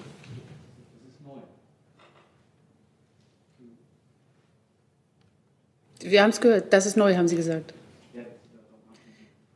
Bitte schön, Kollege Jung. Danke. Bitte. Das ist neu, Herr Sabat, weil, weil sonst haben Sie immer gesagt, dass die israelische Armee das aufklären soll. Und äh, woher kommt jetzt der Sinne, Sinneswandel? Also, dass es eine unter, unabhängige Untersuchung geben soll. Das ist interessant. Ihre Wertung meiner Sätze ist Ihnen vollkommen überlassen. Ich äh, habe die Auffassung der Bundesregierung zu diesem Thema zum Ausdruck gebracht. Jetzt Kollege Jordan, bitte. Vielleicht kann Frau Adebar von diplomatischer Seite noch ein bisschen erläutern, in welchem Format sich die Bundesregierung für eine ähm, unabhängige Untersuchung einsetzt. Äh, Im Sicherheitsrat geht es ja nicht weiter. Soll es jetzt im Menschenrechtsrat oder wo genau ähm, durchgesetzt werden? Also der Sicherheitsrat tagt ähm, heute 18 Uhr Ortszeit, glaube ich, nochmal. Und da gehen die Beratungen weiter. Es gibt jetzt ähm, diese Gespräche. Wir sind im Moment nicht Mitglied des Sicherheitsrats. Ich kann zu ähm, Gesprächen dort von hier jetzt das nicht kommentieren. Wir haben den israelischen Partnern unsere Position, glaube ich, ähm, klar gemacht in den letzten Tagen, wie wir ähm, den Konflikt dort sehen. Nachfrage, setzt sich die Bundesregierung für eine Sondersitzung des Menschenrechtsrats zu den Geschehnissen in Gaza ein? Davon kann ich in dem Moment hier nicht berichten. Wie gesagt, das sind Gespräche, die ja angesichts der, die angesichts der gestrigen Ereignisse auch jetzt in New York und äh, womöglich in Genf erst geführt werden. Gibt es dazu noch Fragen? Kollege Jessen nochmal. Moment. So, bitteschön. Ähm, Nachfrage ans, äh, an Frau Adebar. In der Sprechererklärung heißt es, ähm, dass der Einsatz scharfer Munition seitens der israelischen Armee nur dann äh, legitim sei, wenn zuvor andere mildere Mittel der Abwehr ähm, gescheitert sein. Die israelische Armee argumentiert ja nun genau so. In früheren Erklärungen des Auswärtigen Amtes an dieser Stelle hatte ihr damaliger Sprecherkollege noch gesagt, ähm, der Einsatz scharfer Munition gegen Demonstranten sei grundsätzlich abzulehnen. Das ist jetzt eine Relativierung oder Verschärfung oder je nachdem Abmilderung der Position. Worauf basiert die? Und zweitens, haben Sie konkret aktuelle äh, Zahlen von Opfern, von Getöteten, von Erschossenen? Also ich die Interpretation unserer Erklärung überlasse ich Ihnen. Ich glaube, was dieser Satz deutlich machen wollte und was wir auch schon immer hier im Laufe dieser letzten Wochen deutlich gemacht haben, ist, dass es um das Prinzip der Verhältnismäßigkeit geht nämlich dass man das wahren muss und dass man auf der einen Seite eben das Recht auf einen friedlichen Protest ähm, hat und auf der anderen Seite Israel das Recht hat, den Zaun zu schützen und dabei aber verhältnismäßig vorgehen muss in einer Art und Weise, die der Situation gerecht wird. Und auch das wollte dieser Satz in der Erklärung gestern, glaube ich, zum Ausdruck bringen. Die Zahl der Verletzten, die uns vorliegt, sind 59 Tote, darunter auch Kinder und 2700 Verletzte. Kollege Jung, Sie hatten noch eine Frage? Ja, eine Verständnisfrage, Frau aber Sie hatten gestern, glaube ich, zum allerersten Mal, habe ich noch nie von, den, von der Bundesregierung gehört, das Wort Nackbar äh, in den Raum gebracht. Was versteht die Bundesregierung darunter? Ich habe damit ähm, den Namen eines ähm, Feiertages oder eines Tages, den die arabische Welt oder der dort begangen wird, einfach beschrieben. Ich wollte keinerlei Wertung oder eine sonstige Interpretation in diesen Begriff gelegt wissen und möchte ihn auch jetzt hier nicht weiter ähm, mit einer Ausdeutung versehen. Es war der Name dieses Tages.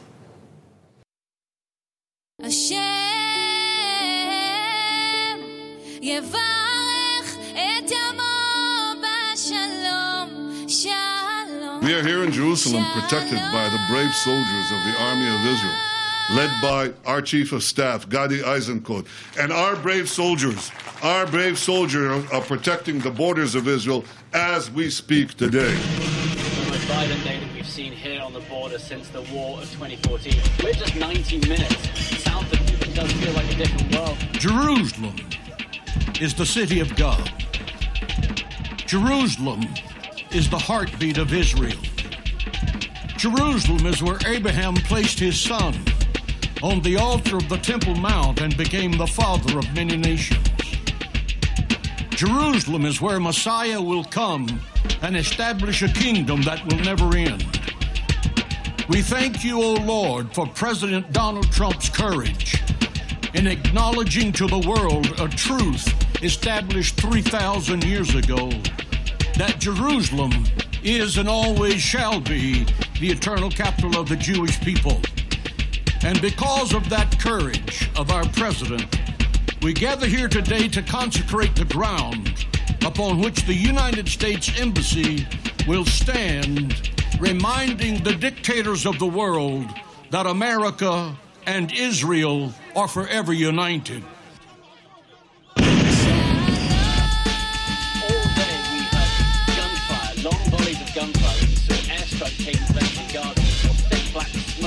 Jerusalem is the city of God.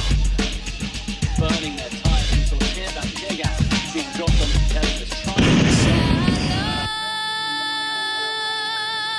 But it just didn't work. Let the word go forth from Jerusalem today that Israel lives. Shout it from the housetops that Israel lives. Let every Islamic terrorist hear this message Israel lives. Let it be heard in the halls of the United Nations. Israel lives. Let it echo down the marble halls of the presidential palace. Israel lives. Let it be known to all men that Israel lives, because he that keepeth Israel neither slumbers nor sleeps. We pray for the peace of Jerusalem and all its inhabitants. Let the name of the Lord be glorified today. For the defender of Israel, today, tomorrow, and forever is here. They also use those drones to drop tear gas. And as you were saying, 52 dead so far. Can we all shout hallelujah?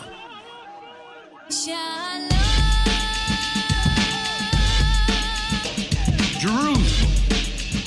Can we all shout hallelujah? Jerusalem is the city of God. Jerusalem. Can we all shout hallelujah? Jerusalem is the city of God. Jerusalem. Can we all shout hallelujah? Jerusalem is the city of God. against the opening of the embassy, so we saw a much bigger day than we had anticipated. But nevertheless, the IDF